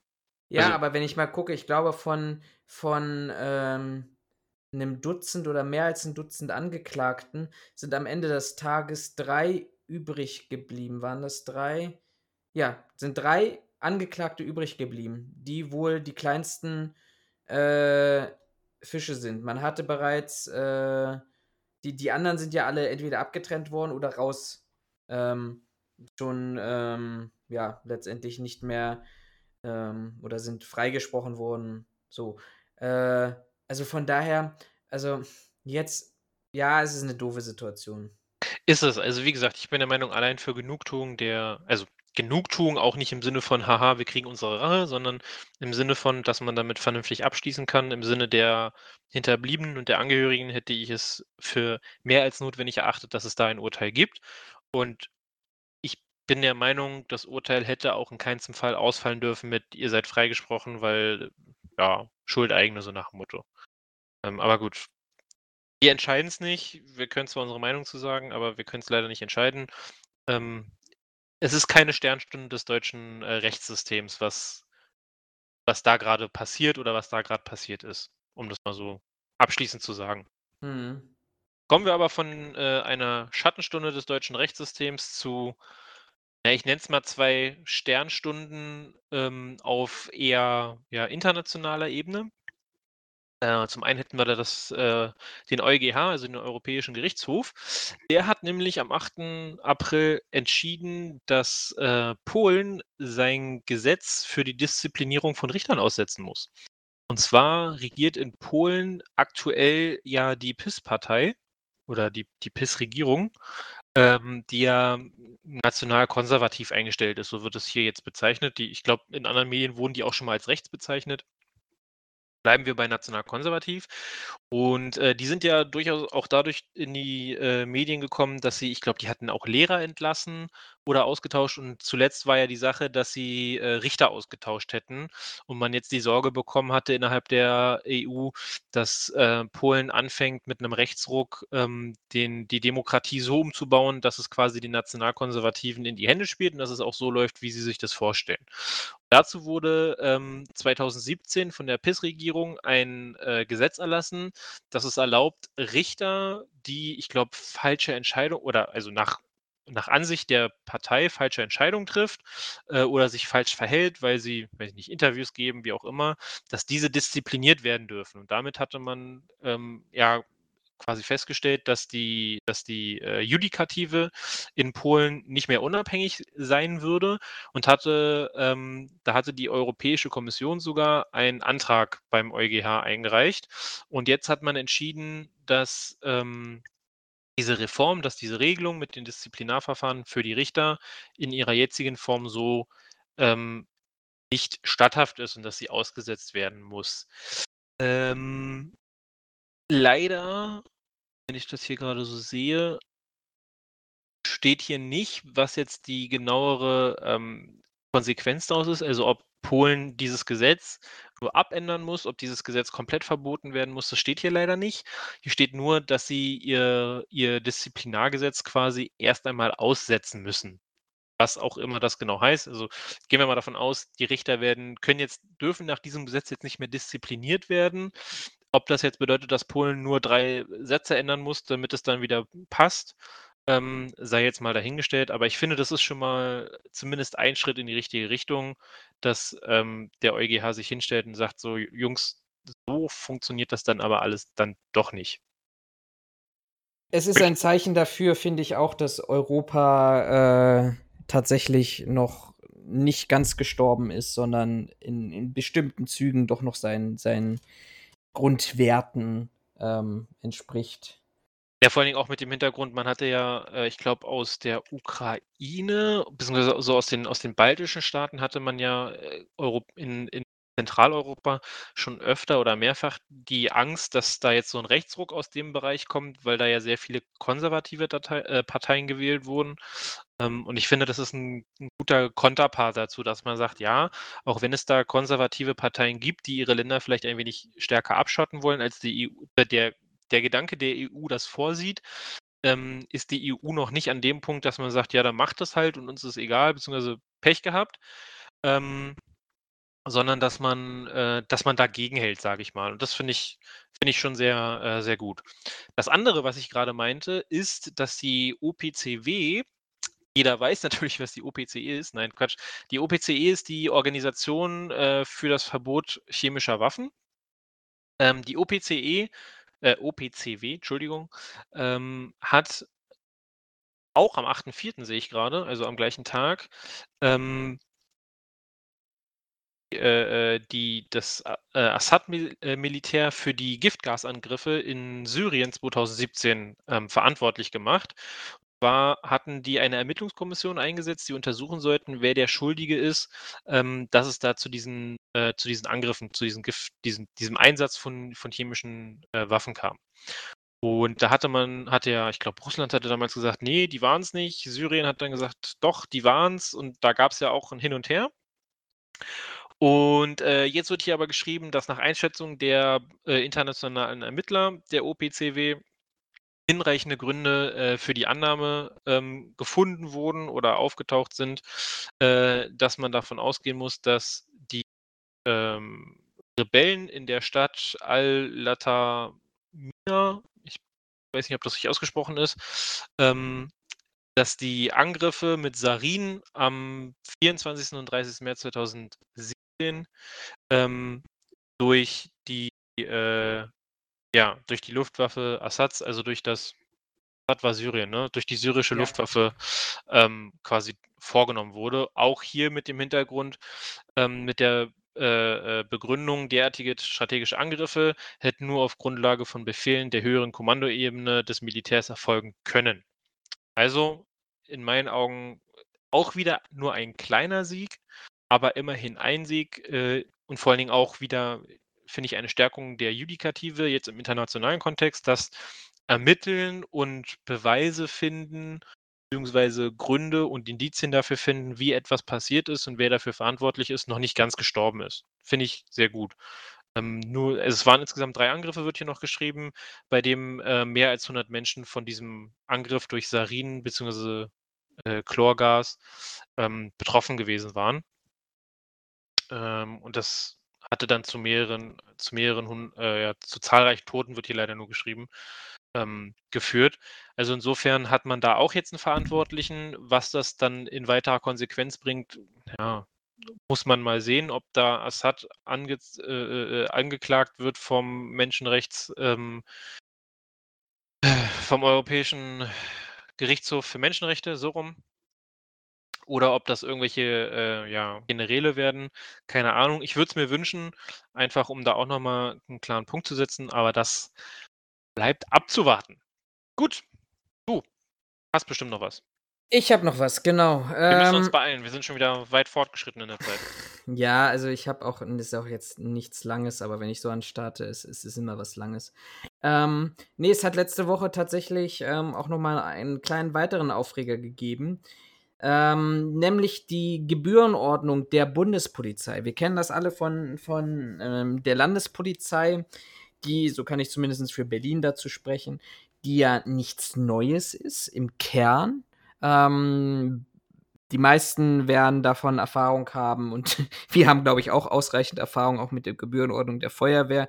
Wenn ich an unseren damaligen gemeinsamen Arbeitgeber denke, dass eben, wenn es ähm, nicht gerechtfertigte Einsätze gibt, und das ist ja so, ich sag mal, die Klassiker, die wir kennen, Brandmeldeanlage durch Wasserkocher ausgelöst oder Einbruchmeldeanlage hat ohne erkennbaren Grund ausgelöst, also ohne dass eine Straftat tatsächlich vorlag, ähm, dann können ja die ähm, Einsätze der Polizei, der Landespolizei und der Feuerwehr in Rechnung gestellt werden.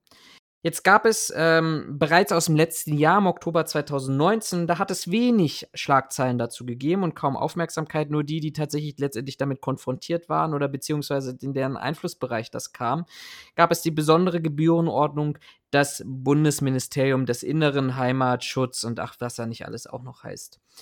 So, und man hatte letztes Jahr, glaube ich, schon mal angefragt und da gab es äh, was, was letztendlich ähm, eine Frage dazu, naja, wie kommt die denn an oder wie wird die umgesetzt? Und da war die Antwort, naja, die Umsetzung ist relativ gering. Ähm, ich glaube, man hatte im niedrigen äh, vierstelligen Bereich Gebühren verlangt gehabt.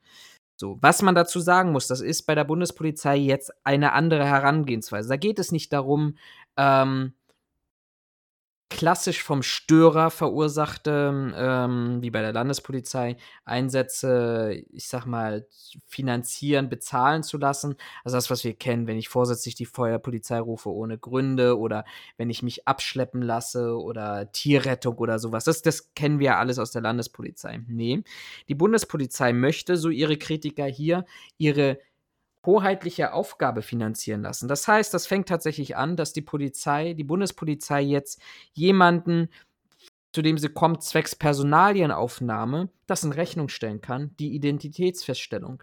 Wenn sie einen Platzverweis durchsetzen kann, kann sie das in Rechnung stellen. Wenn sie dich in Gewahrsam nimmt, das wurde ja bisher auch schon finanziert oder musste bezahlt werden, ähm, die Zellenbenutzung, in Klammern, dafür bin ich auch, aber die reine Gewahrsamsnahme kann dir in Rechnung gestellt werden.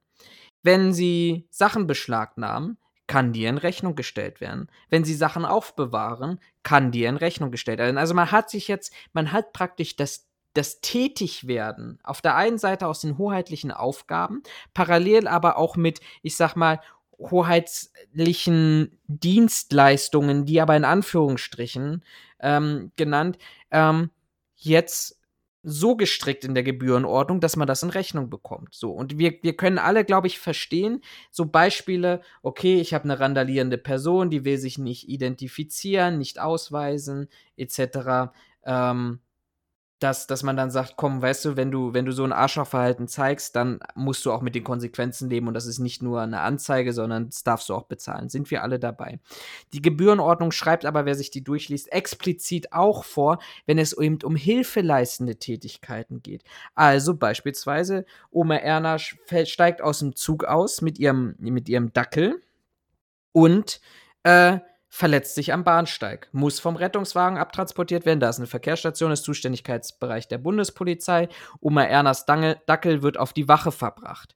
Kostet Geld. Die Auslösung des Hundes wird Geld kosten, weil man ja diese Sache in Verwahrung genommen hat und somit praktisch eine Dienstleistung auf der Wache erbracht hat. Aus dem kleinen vierstelligen Bereich ist jetzt ähm, eine Anfrage entstanden, die dieses Jahr nochmal gestellt wurde. Ähm, ich weiß gar nicht, das, äh, von, von, von welcher Partei das war. Ich glaube, ja, es war die linken Innenpolitikerin. Ähm, hat eine Anfrage und ein Gutachten in Auftrag gestellt. Und die Anfrage, finde ich, die Ergebnisse der Anfrage ist tatsächlich ähm, erschreckend. Also die Bundespolizei hat in einem Zeitraum von 8., 18. Februar bis zum 5. März nicht nur einen unteren vierstelligen Bereich, sondern der untere vierstellige Bereich, nämlich mit 1145 Fälle in 16 Tagen, beziffert die ähm, Sachverhalte, aus denen nachher ein Gebührenbescheid entsteht. Also, wir hatten gerade technische Probleme, deshalb ich fange mal an diesen Satz nochmal an. Allein im Zeitraum zwischen dem 18. Februar und 5. März, das sind also 16 Tage, sind 1145 Fälle dazu gekommen, die einen Gebührenbescheid verursachen werden. Seit in, im gesamten Zeitraum, also vom Zeitraum vom äh, ähm, Oktober 2019 bis März, hat, haben sie jetzt insgesamt schon 7464 Mal ähm, Gebühren verlangt. Und ich finde das wirklich, wirklich bedenklich, muss ich ganz ehrlich sagen, wenn wir es eben nicht nur haben wie, haha, ich rufe mal die Polizei oder hier eine private Einbruchmeldeanlage hat ausgelöst, wo ich wirklich Kräfte binde, außerhalb ihres originären Tätigkeitsschwerpunktes oder eben Falschalarm. Ähm, da eine Rechnung zu, zu, ähm, bestell, äh, zu stellen, wenn ich wirklich sage, okay, aus jeder Tätigkeit der Bundespolizei heraus stelle ich eine Rechnung. Und der zweite Satz ist, es gibt noch einen Auftrag, es gibt noch ein, ein, Gutachten des Wissenschaftlichen Dienstes des Bundestages, weil das die Befürchtung auch ganz groß ist, dass diese Gebührenordnung viele auch abschrecken könnte, nämlich auch vor allem beim Bereich der Veranstaltungen, also ich sag mal klassisch Fußballspiele etc. Ähm, und der wissenschaftliche Dienst des Bundestages hat festgestellt, ja, diese Gebührenordnung führt zu Einschränken, führt zu hinnehmbaren Einschränkungen von Grundrechten Einzelner. Und es geht noch einen Schritt weiter. Wir alle können nicht davor, nicht davor gefeit sein, ähm, nicht auch Verursacher oder Adressat einer Gebührenordnung zu werden, weil man derzeit aufgrund der rechtlichen Situation davon ausgeht, dass wenn die Bundespolizei unterstützend tätig wird, also unterstützend tätig wird für die Landespolizei, beispielsweise bei Veranstaltungen oder bei 1. Mai-Demonstrationen oder anderen Lagen, dass die Bundespolizei, auch wenn es auf in, in, in dem Landespolizeirecht keine Grundlage gibt, trotzdem ihre Maßnahmen Rechnung stellen kann der einzelnen Person. Und ich finde, im Gesamtsicht finde ich das echt echt bedenklich, dass aus jeder Tätigkeit heraus wirklich jetzt ein Gebührenbescheid werden kann. Ich glaube, das wird den einen oder anderen abschränken, wovon wir sagen, okay, grundsätzlich erstmal positiv, aber wenn, wenn Oma Erna sagt, ähm, äh, der, der Dackel auf der Dienststelle verbracht werden muss und danach auslösen muss, oder auch andere Sache, wenn, wenn, wenn du jetzt beispielsweise siehst, dass ähm, sich ein Tier in der Weiche ähm, verfangen hat und sie dort eine Hilfeleistung für Tiere durchführen müssen und du rufst an, weil du sagst, du hast einfach ein Gewissen und du möchtest nicht, dass dieses, dieses Tier überfahren wird, ähm, im Gleisbereich und, und getötet wird, dann ähm, kann es auch sein, dass du als derjenige, der bei der Polizei anruft und dadurch einen hilfeleistenden Einsatz auslöst, dann nachher einen Gebührenbescheid bekommst. Alles, alles sehr, sehr, sehr bedenklich und ich glaube, das sollten wir in der breiteren Öffentlichkeit auch diskutieren. Ja, da hat man wieder mal eine gute Idee gehabt und hat es mal wieder übertrieben. Ähm, die Diskussion mit den, mit den Gebührenbescheiden für Fußballspiele oder für Risikofußballspiele hatten wir ja schon mal. Und ich bin ja dafür, dass man das auch beibehalten sollte. Und ich sehe das auch bei einigen Leistungen, die die Polizei erbringen muss, sowas wie du auch schon sagtest, Gewahrsamszölle, ähm, sollte man den Leuten ruhig in Rechnung stellen. Aber manche Sachen, Hilfeleistung zum Beispiel, verstehe ich nicht. Ähnlich ist es zum Beispiel, die Bundespolizei kann ja im, äh, im, äh, äh, im, im Zugehörigkeitsbereich der Landespolizei den sogenannten ersten Angriff ähm, vornehmen. Das heißt, wenn die irgendwie eine Straftat sehen, müssen sie ja handeln, beziehungsweise weiß ich nicht, wenn sie einen Unfall sehen, dann dürfen die ja trotzdem äh, in hoheitlicher ähm, Aufgabe quasi Sicherungen beisteuern, beziehungsweise gucken, ob Erste Hilfe etc. Äh, notwendig ist, Feuerwehr anfordern. Wenn ich mir vorstelle, dass du dann in so einem Fall einen Gebührenbescheid bekommst, weiß ich nicht, Hilfeleistung, also das sollte eigentlich Grundaufgabe des Staates sein. Und ähnlich ist es halt, wenn du über den Bahnhof läufst, weil, keine Ahnung, der Bahnhof äh, zu einem besonders gefährdeten Ort geworden ist, weil nicht rivalisierende Gangs oder äh, besonders viele dumme Menschen aufeinandertreffen, die sich dauernd schlagen wollen und die jetzt da vermehrt ähm, Personenfeststellung machen, dann kannst du dich dieser Maßnahme nicht entziehen. Und vor allen Dingen, diese Maßnahme hat ja dann schon keinen begründeten Verdacht mehr, sondern sie wird einfach nur pro forma durchgeführt und dann muss ich auch noch dafür zahlen. Das also ich glaube, das ist, das wär, zieht sich auch schon darauf, auch, auch, auch hinsichtlich des Aufwandes. Wir haben halt keine Ausweispflicht, ne? Und wenn ich dann sage, okay, ich, ich gebe, also das, das weiß ja heutzutage noch keiner, wie das wirklich ausgelegt das wird. Das ist so, stopp, stopp, stopp, stopp, das ist so nicht richtig. Äh, Nein, das, Moment, das deutsche, ich, das das mich, du musst mich aussagen setzen. Nein, warte, das Personalausweisgesetz sieht ganz klar eine eine Ausweispflicht vor. Das, äh, das, der derzeitige Gesetzesstand sieht allerdings keine mit äh, Mitnahmepflicht bzw. eine Mitführpflicht vor. Jetzt du darfst du mich, weitermachen. Du hättest mich ausreden lassen sollen. Genau das wollte ich sagen. So, und wenn die Bundespolizei nur einen mitgeführten Ausweis akzeptiert als Identitätsfeststellung, als klassische Identitätsfeststellung, ähm, und du aber sagst, okay, ich gebe meine Daten an, weil ich habe jetzt kein Ausweisdokument dabei, aber ich gebe meinen Namen an, mein Geburtsdatum, meine Adresse und du kommst dann in eine Situation, wo du ähm, in eine Überprüfung kommst, die vielleicht auch ein bisschen länger dauert, weil du eine besondere Person bist oder besonders häufig schon aufgefallen bist, ohne dass du in dem Moment etwas getan hast und dir steht dann ein Gebührenbescheid im Haus. Ja, also das finde ich echt bedenklich.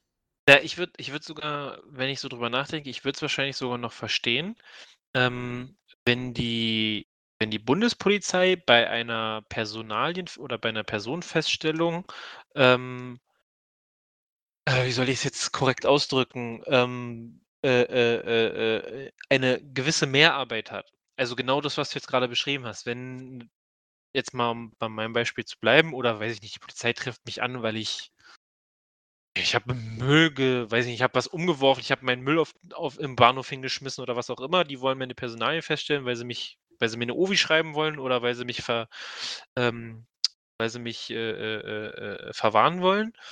Äh, wenn ich in dem Fall meinen Ausweis vorzeige, sie können mir Daten aufnehmen, alles ist cool, ähm, sehe ich den Grund nicht. Wenn wir aber uns in 'ner Situation befinden, wo der die angetroffene Person sagt: „Ausweis, ne, habe ich nicht bei, keine Ahnung“, und sie jetzt, ähm aufgrund von anderen ähm, offiziellen Lichtbildausweisen oder nicht mal, weil diese vorhanden sind, einen größeren Aufwand äh, zur Personenfeststellung haben. Da würde ich sogar noch fast nachvollziehen, wenn Sie sagen, okay, da stellen wir einen Gebührenbescheid aus, weil unsere Arbeit über das eigentlich normale Maß hinausgehen muss, damit wir die Person feststellen können. Ja, also aber sorry, dann, dann, dann muss ich doch erst in, in der ersten, dann ist doch wieder die, die, die Schuhe angezogen, bevor ich die Hose habe.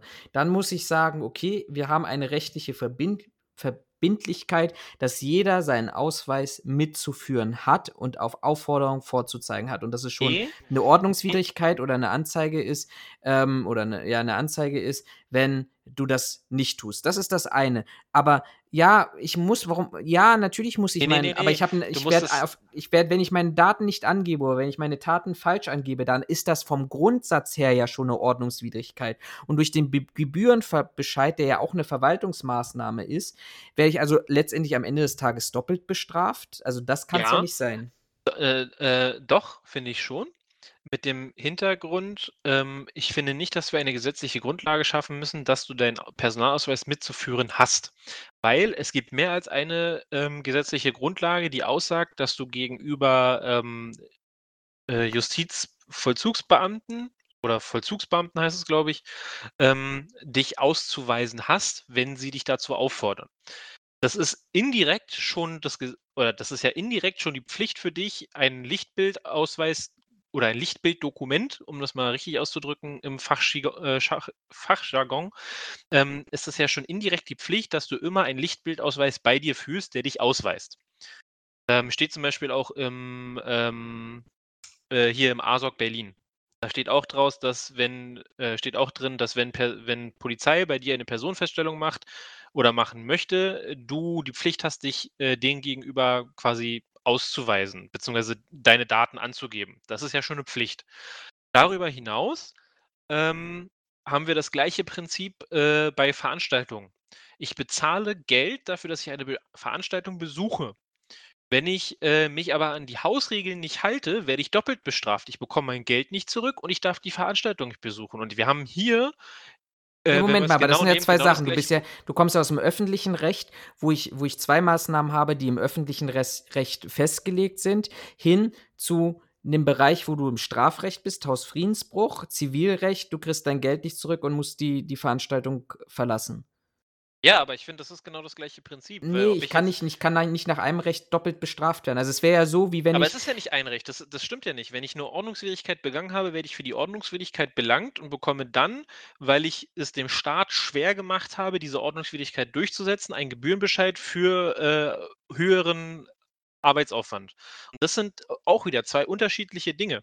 Aber Gegenfrage, ja wo steht, also gibt es ein Gesetz, ist dir ein Gesetz bekannt, wo es heißt, du darfst dich nicht betrinken?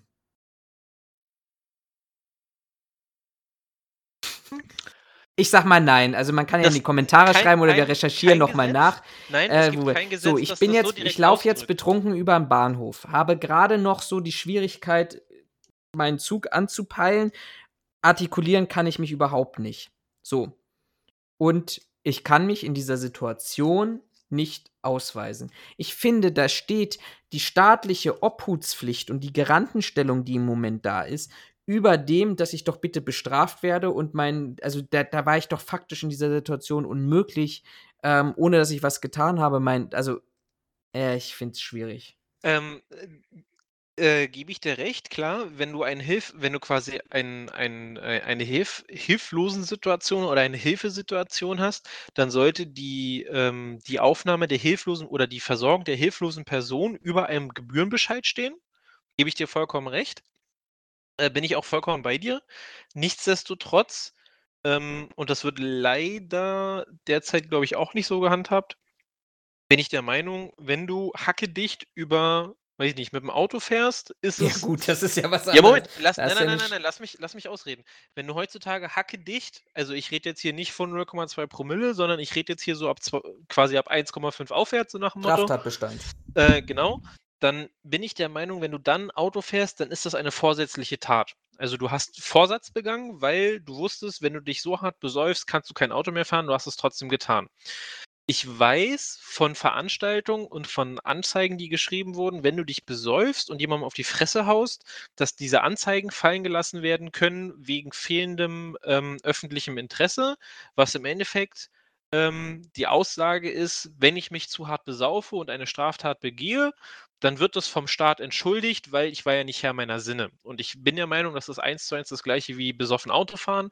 Ich habe mit Vorsatz mich so stark betrunken und kein Maß gehalten, dass ich zur Gefahr für die Öffentlichkeit geworden bin. Das ist aber ein anderer Bestand, als wenn ich, weiß ich nicht, vielleicht weil ich unterzuckert bin, über den Bahnhof stolper und fast ins Gleisbett falle, wo die Polizei mich auffängt, sagt so, ey Junge, was ist mit dir los? Wir nehmen dich jetzt mal mit und versorgen dich mal. Da bin ich bei dir. Da sage ich, das ist eine Hilfeleistung, ähm, die sollte auch nicht in Rechnung gestellt werden, dass der Typ sich in dem Moment nicht ausweisen kann, ist der Natur geschuldet, dass der Typ nicht mal das nicht mehr gerade auslaufen kann.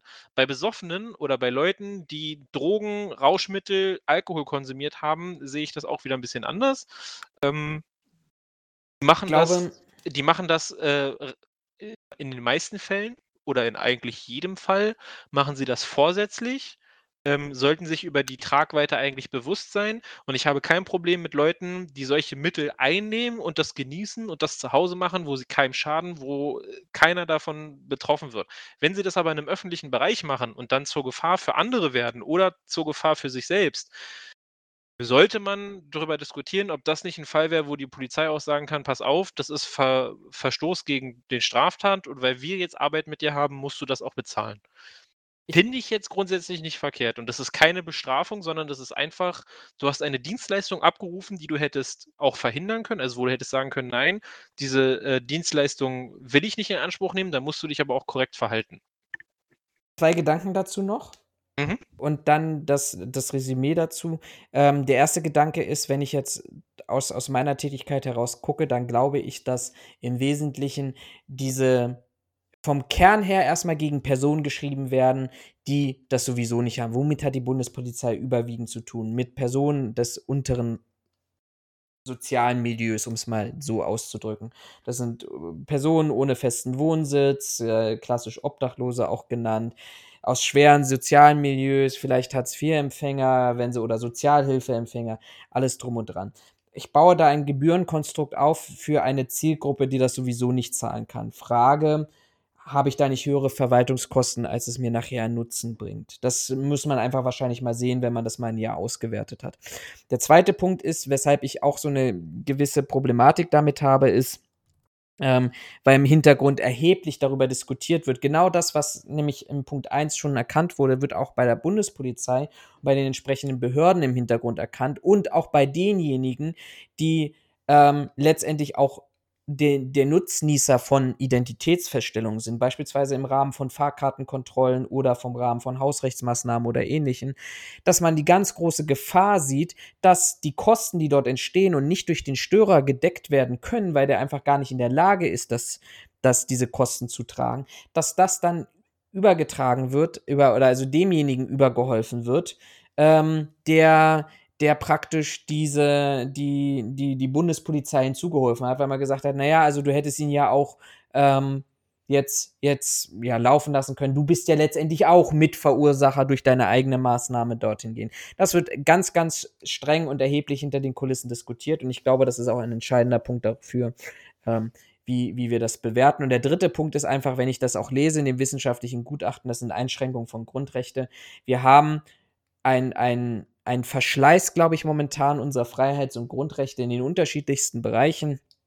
Ähm, und wenn ich mir dann als, als äh, Fan vorstellen muss, ich sitze in einem Zug oder ich bin blöderweise in eine Gruppe geraten, die gerade ähm, Scheiße gebaut hat und es die Bundespolizei entscheidet jetzt, ich mache hier eine Identitätsfeststellung von 50 Mann und ich bin leider einer von den 50 oder einer von 20 von den 50, die eigentlich nichts getan haben und ich kriege plötzlich einen Gebührenbescheid, weil ich in dieser Gruppe mit drin war. Das ist, so würde ich den Wortlaut jetzt erstmal interpretieren, auch dem wissenschaftlichen Gutachten heraus. Da muss ich ganz ehrlich sagen, dann haben wir immer noch ähm, in, in unserem Recht eigentlich eine Perspektive auf Individualstrafrecht und nicht, also ich sag mal, auf Individualbestrafung und nicht auf Gruppenbestrafung oder Kollektivbestrafung und Kollektivmaßnahmen. Ähm, und da muss ich dann ganz ehrlich sagen, also bloß weil ich blöderweise am falschen Ort, im falschen Zeit und vielleicht das falsche Trikot getragen habe und die Bundespolizei entscheidet jetzt, weil da ein paar Spinner meinten, sie müssen den Zug oder einen Bahnhof auseinandernehmen. Wir werden, wir stellen von allen die Identifikation, also die, die Identität fest und ich kriege daraus einen Gebührenbescheid, muss ich ganz ehrlich sagen, hätte ich ein erhebliches Problem damit. Wenn ich Ähm, nicht Störer gewesen bin. Ist ist 'n ist 'n schwieriges Fazit, Thema. mein Fazit, das hatte ich dir noch gesagt. Im Grunde aber, glaube ich, können wir uns darauf einigen, eigentlich vom Kern her gut gedacht, schlecht umgesetzt. Äh, ja, ist 'n schwieriges Thema. Ich denke, an einigen besonderen Sachen, äh, musst du einfach, äh, Fingerspitzengefühl ansetzen. Für einige Situationen ist es auch schwer, wobei die Situation, die du beschrieben hast, sehe ich auch wieder anders, aber das ist ja das Schöne, dass wir unterschiedliche Meinungen haben und haben dürfen. Ausnahmsweise, das ist viel zu selten.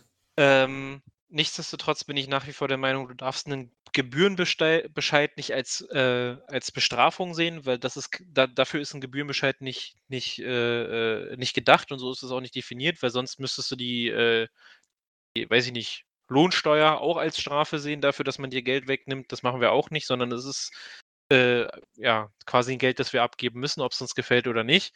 Und das ist bei einer Gebühr ja das, das Ähnliche, dass du dich in dem Fall aufgrund hoheitlicher Aufgaben nicht dagegen wehren kannst. Von daher, wie gesagt, ja, wir- aber wir, man, wir, wir haben noch gar nicht über zivilen Ungehorsam diskutiert und darüber diskutiert, warum ich bei der Landespolizei nicht, also eine kleine Ordnungswidrigkeitenanzeige bekomme, wenn ich meine Daten nicht angebe oder falsche Daten angebe und warum das bei der Bundespolizei was, was anderes ist. Am Ende des Tages Ja, aber kommen alle aus dem. Ungehorsam hat doch nichts damit zu tun, dass ich mich hinstelle, sage, ich habe keinen Bock, dir meinen Ausweis zu zeigen. Aber ich glaube schon, grad wenn ich bei einer baue. Veranstaltung Ja, bin das und eine ist- Sitzblockade. ist- Na, pass mal auf, aber das, ist, das, das wird doch zum Mechanismus nachher. Ich sitze in der Sitzblockade bei einer Veranstaltung oder bei einer Demonstration. Und der Polizist kommt zu mir und sagt: Pass mal auf, du hast zwei Möglichkeiten. Entweder stehst du auf und gehst, oder äh, du stehst, wir, wir, wir tragen dich weg und dann kriegst du einen Gebührenbescheid über 75 Euro für deine Identitätsfeststellung. Das hat, das hat für mich mit Grundrechten nichts mehr zu tun. Wenn das ein Mechanismus wird, der als Hebel wird, Ja, aber Äh, Moment, dein Grundrecht ist doch nicht, dass du dich irgendwo, also dein Grundrecht Natürlich, ist doch, Versammlungsfreiheit. Mo- Mo- Moment, dein Grundrecht ist doch nicht, dass du sagst, ich, weil ich damit nicht zufrieden bin, möchte ich dagegen eine, eine Demonstration starten oder eine Versammlung starten. Äh, aus irgendwelchen Gründen ist dir das versagt worden und weil es ist, sie dürfen sich nicht an, äh, an, äh, an Zuggleis ketten, weil das gefährlich ist. Du machst es trotzdem und brägst dich dann im Nachgang Nein, nein, nein, auf, nein, dass also ich hab jetzt- hat. Nein, nein, nein, Ja, ich habe ist ich, doch- ich, ich habe mich jetzt nicht ans schon ich hab. Nein, nein, nein, das ist ja kein Konstrukt. Wenn die Bundespolizei, die Gebührenverordnung der Bundespolizei auch im Bereich der Landespolizei angewendet werden darf, und das sagt das Gutachten des Wissenschaftlichen Dienstes des Bundestages, und ich dann tatsächlich sage, okay, ich habe eine rechte Demo und ich blockiere als Bürger die Zugstrecke, die, die nicht die Zug, also Zugstrecke in dem Fall nicht, aber die, die Wegstrecke im öffentlichen Straßenland. Und die Bundespolizei ist im Einsatz mit der Landespolizei. Dann habe ich ja bestimmte Mechanismen, die, die da ablaufen müssen. Ich melde dann auch eine Versammlung in der Sitzblockade an und sage, oh, ich jetzt, bestehe jetzt auf Demonstrationsrecht. Dann wird irgendwo eine Abwägung kommen und alles drum und dran. Aber wenn, wenn Gebühren als Hebel sind, dann funktioniert aus meiner Sicht die Demokratie in dieser Form auch nicht. Nee, nee sehe ich anders. Das müssen wir an anderer Stelle eventuell nochmal diskutieren. Klar, wenn ich mich an Zugleisen ankette wie Castortransport oder ähnliches, da habe ich auch meine eigene Meinung, dass ich durch Schottern von Gleisen nicht unbedingt darauf hinweise, dass da bestimmte Gefahren sind, sondern dass ich eine Gefahr verursache für den Castortransport. Äh, ich glaube, da sind wir uns alle einig. Aber ich glaube schon, dass, dass Gebühren dürfen kein, wenn ich in die Abwägung komme, möchtest du, möchtest du was zahlen oder möchtest du dein Grundrecht äh, ausüben, finde ich schwierig. Aber da müssen wir wann anders nochmal Ja, genau, intensiver drüber müssen, reden. können, wir- können wir mit Sicherheit nochmal Schreibt uns in die Kommentare, was eure Meinung dazu ist. Genau. Ähm, letzter Punkt von mir geht auch relativ fix. Dann sind wir auch durch, auch wenn wir heute stark überzogen haben. Und zwar hatten wir am, oh Gott, alles bei mir heute 8.4. Am 8.4. Äh, brannte am Humboldt-Forum, also dem ehemaligen, ich glaube, Stadtschloss nannte sich das damals, ne? Das Bevor es. Ja, das, aber Soll ja jetzt, das, der Aufbau des Stadtschlosses wieder sein, ja. Genau, aber sie nennen es dann Humboldt-Forum, soweit ich weiß. Früher war es das Stadtschloss, bevor sie es dem Erdboden gleich gemacht haben. Ähm, das wird ja derzeit gebaut und auf der Südseite gab es einen Brand. Und zwar, ähm, wie man jetzt oder wie man relativ schnell festgestellt hat, brannten da wohl zwei äh, Bitum- bzw. Teerkocher, äh, die wohl äh, aus, irgendeinem, aus irgendeinem Grund in Brand geraten sind. Die, Mitarbeit äh, die, die, die Baufirmen, die da unterwegs waren, ähm, was genau die gemacht haben, weiß ich leider nicht. Das steht hier auch nicht. Auf jeden Fall gab es äh, ein Feuer. Es gab wohl, weil eine Gasflasche in der Nähe stand, auch noch eine Explosion. Also eine kleine Durchzündung dieses, dieser Gasflasche. Was ich jetzt interessant finde, was hier drin steht, ähm, ein Mitarbeiter einer Sicherheitsfirma wurde bei dem Versuch, das Feuer zu löschen, verletzt. Auf der einen Seite finde ich toll, dass der Sicherheitsmitarbeiter ähm, versucht hat, sein Objekt zu schützen, weil das wird mit Sicherheit seine Aufgabe gewesen sein. Auf der anderen Seite finde ich es schade, also den, den Einsatz, die Einsatzwilligkeit dieses Mitarbeiters finde ich super, keine Frage. Ähm, das war, wie hier steht, ah, war ein 22-Jähriger, der kam auch nur zur Beobachtung ins Krankenhaus. Ähm, finde ich super, dass er, dass er da quasi versucht hat, ähm, Schlimmeres zu verhindern. Der Brand war relativ schnell, in 30 Minuten oder sowas war der ähm, eingefangen. Ähm, die Feuerwehr hatte den dann gelöscht. Ich finde es super, dass er äh, versucht hat, das Feuer zu löschen, beziehungsweise dass er, ja, ich sag mal, versucht hat, seine, seine ihm gestellte Aufgabe zu bewältigen. Ich finde es ein bisschen schade, ähm, dass er seine Eigensicherung ähm, da, ja, ich sag mal, vernachlässigt hat, beziehungsweise dass er anscheinend nicht mehr erkannt hat, dass das Feuer oder das, das, das Level, das Niveau, die Ausdehnung des Feuers über die Möglichkeiten, die ihm gegeben sind als Sicherheitsmitarbeiter, schon hinaus sind und dass er vielleicht auch besser ähm, sich ähm, ja, in Sicherheit bringen sollte. Finde ich, ist, ist schade, aber ich finde es trotzdem so vom Grundsatz finde ich die, finde ich das super, dass sie das auch mit reingeschrieben haben, dass ein Sicherheitsmitarbeiter quasi versucht hat, ähm, das dem Feuer Einhalt zu gebieten oder es vielleicht sogar zu löschen, bis ähm, die entsprechenden Kräfte äh, vor Ort sind, um dann quasi fachmännisch, sage ich mal, zu übernehmen. Ich dachte, ich erwähne es hier nochmal kurz so, um. Nach dieser so schweren Sendung ist das, glaube ich, ein ganz positiver Ausklang. Ja, also muss man halt so sagen, wie gesagt, war eine gute Idee mit einem etwas doofen Ausgang. Würde ich ihm jetzt nicht zum Vorwurf machen. Wie gesagt, da kann man also ich wenn das jetzt mein Mitarbeiter wäre und ich wäre da Führungskraft, würde ich wahrscheinlich im Nachgang noch mal mit ihm einfach ein Gespräch suchen, ihm auch sagen, dass der die Intention war eine war 'ne echt gute und dass er das super gemacht hat, aber dass er das nächste Mal doch vorsichtiger sein soll, weil wir halt nicht wollen, dass der am Ende im Ruß liegt und die Feuerwehr ihn rausziehen muss als, äh, leblose Leichnam, sondern, ähm, dass wir ihn doch ganz gerne als Mitarbeiter weiter behalten wollen und wenn er sowas sieht, er doch dann Kommt auf seine sonstigen Leistungen an. Ja, naja, ich würde jetzt nicht sagen, dass sie ihn dahingestellt haben in der Hoffnung, dass er da verbrennt. Also, das wäre jetzt auch ein bisschen sehr makaber. Ah. Ähm, ich sehe schon, das ist heute so eine so 'ne Hackstück-Folge hier bei uns. Lauter kleine Themen, lauter Hin und Hergehüpfe zwischen irgendwelchen Meinungen und teilweise makaberen Scherzen. Ähm, ja, das quasi so als Letztes. Genau. Ähm wir, wir warten jetzt überzogen. auf unseren Gebührenbescheid, weil wir hart überzogen haben. Ja, das wollte ich jetzt gerade sagen. Den bezahle ich nicht. Ihr kennt meine Daten gar nicht. Außerdem Gut. habt ihr die schon. Wir setzen unseren Aluhut jetzt wieder auf. Oder ab, je nachdem, aus welchem Blinkwinkel ihr diese Podcast-Folge beobachtet habt. Ähm, bleibt gesund. Das kann man, glaube ich, diese Tage nur noch mal weiterhin wünschen. Nutzt die Chance nicht aus, die ihr jetzt habt, wenn es bei euch ich sag mal, Reduzierung gibt der Maßnahmen oder sonst irgendwas. Ich glaube, am Ende des Tages schadet es uns allen, wenn wir jetzt gleich anfangen zu übertreiben, so schön diese neu gewonnene Freiheit auch ist. Und wir haben ja auch die letzten Wochen festgestellt, dass wir das eigentlich auch ganz gut können ähm, mit ähm, Bedacht und Augenmaß. Und von daher habt ein schönes Wochenende. Genau, bleibt gesund und wir hören uns dann in zwei Wochen wieder. Genau, genießt die äh, Sonne von Balkonien aus. Schönes Restwochenende und wir hören uns dann, wie du gesagt hast, in zwei Wochen wieder. Schönen Tag, Abend, morgen noch. Haut rein. Mach's gut, bis dann.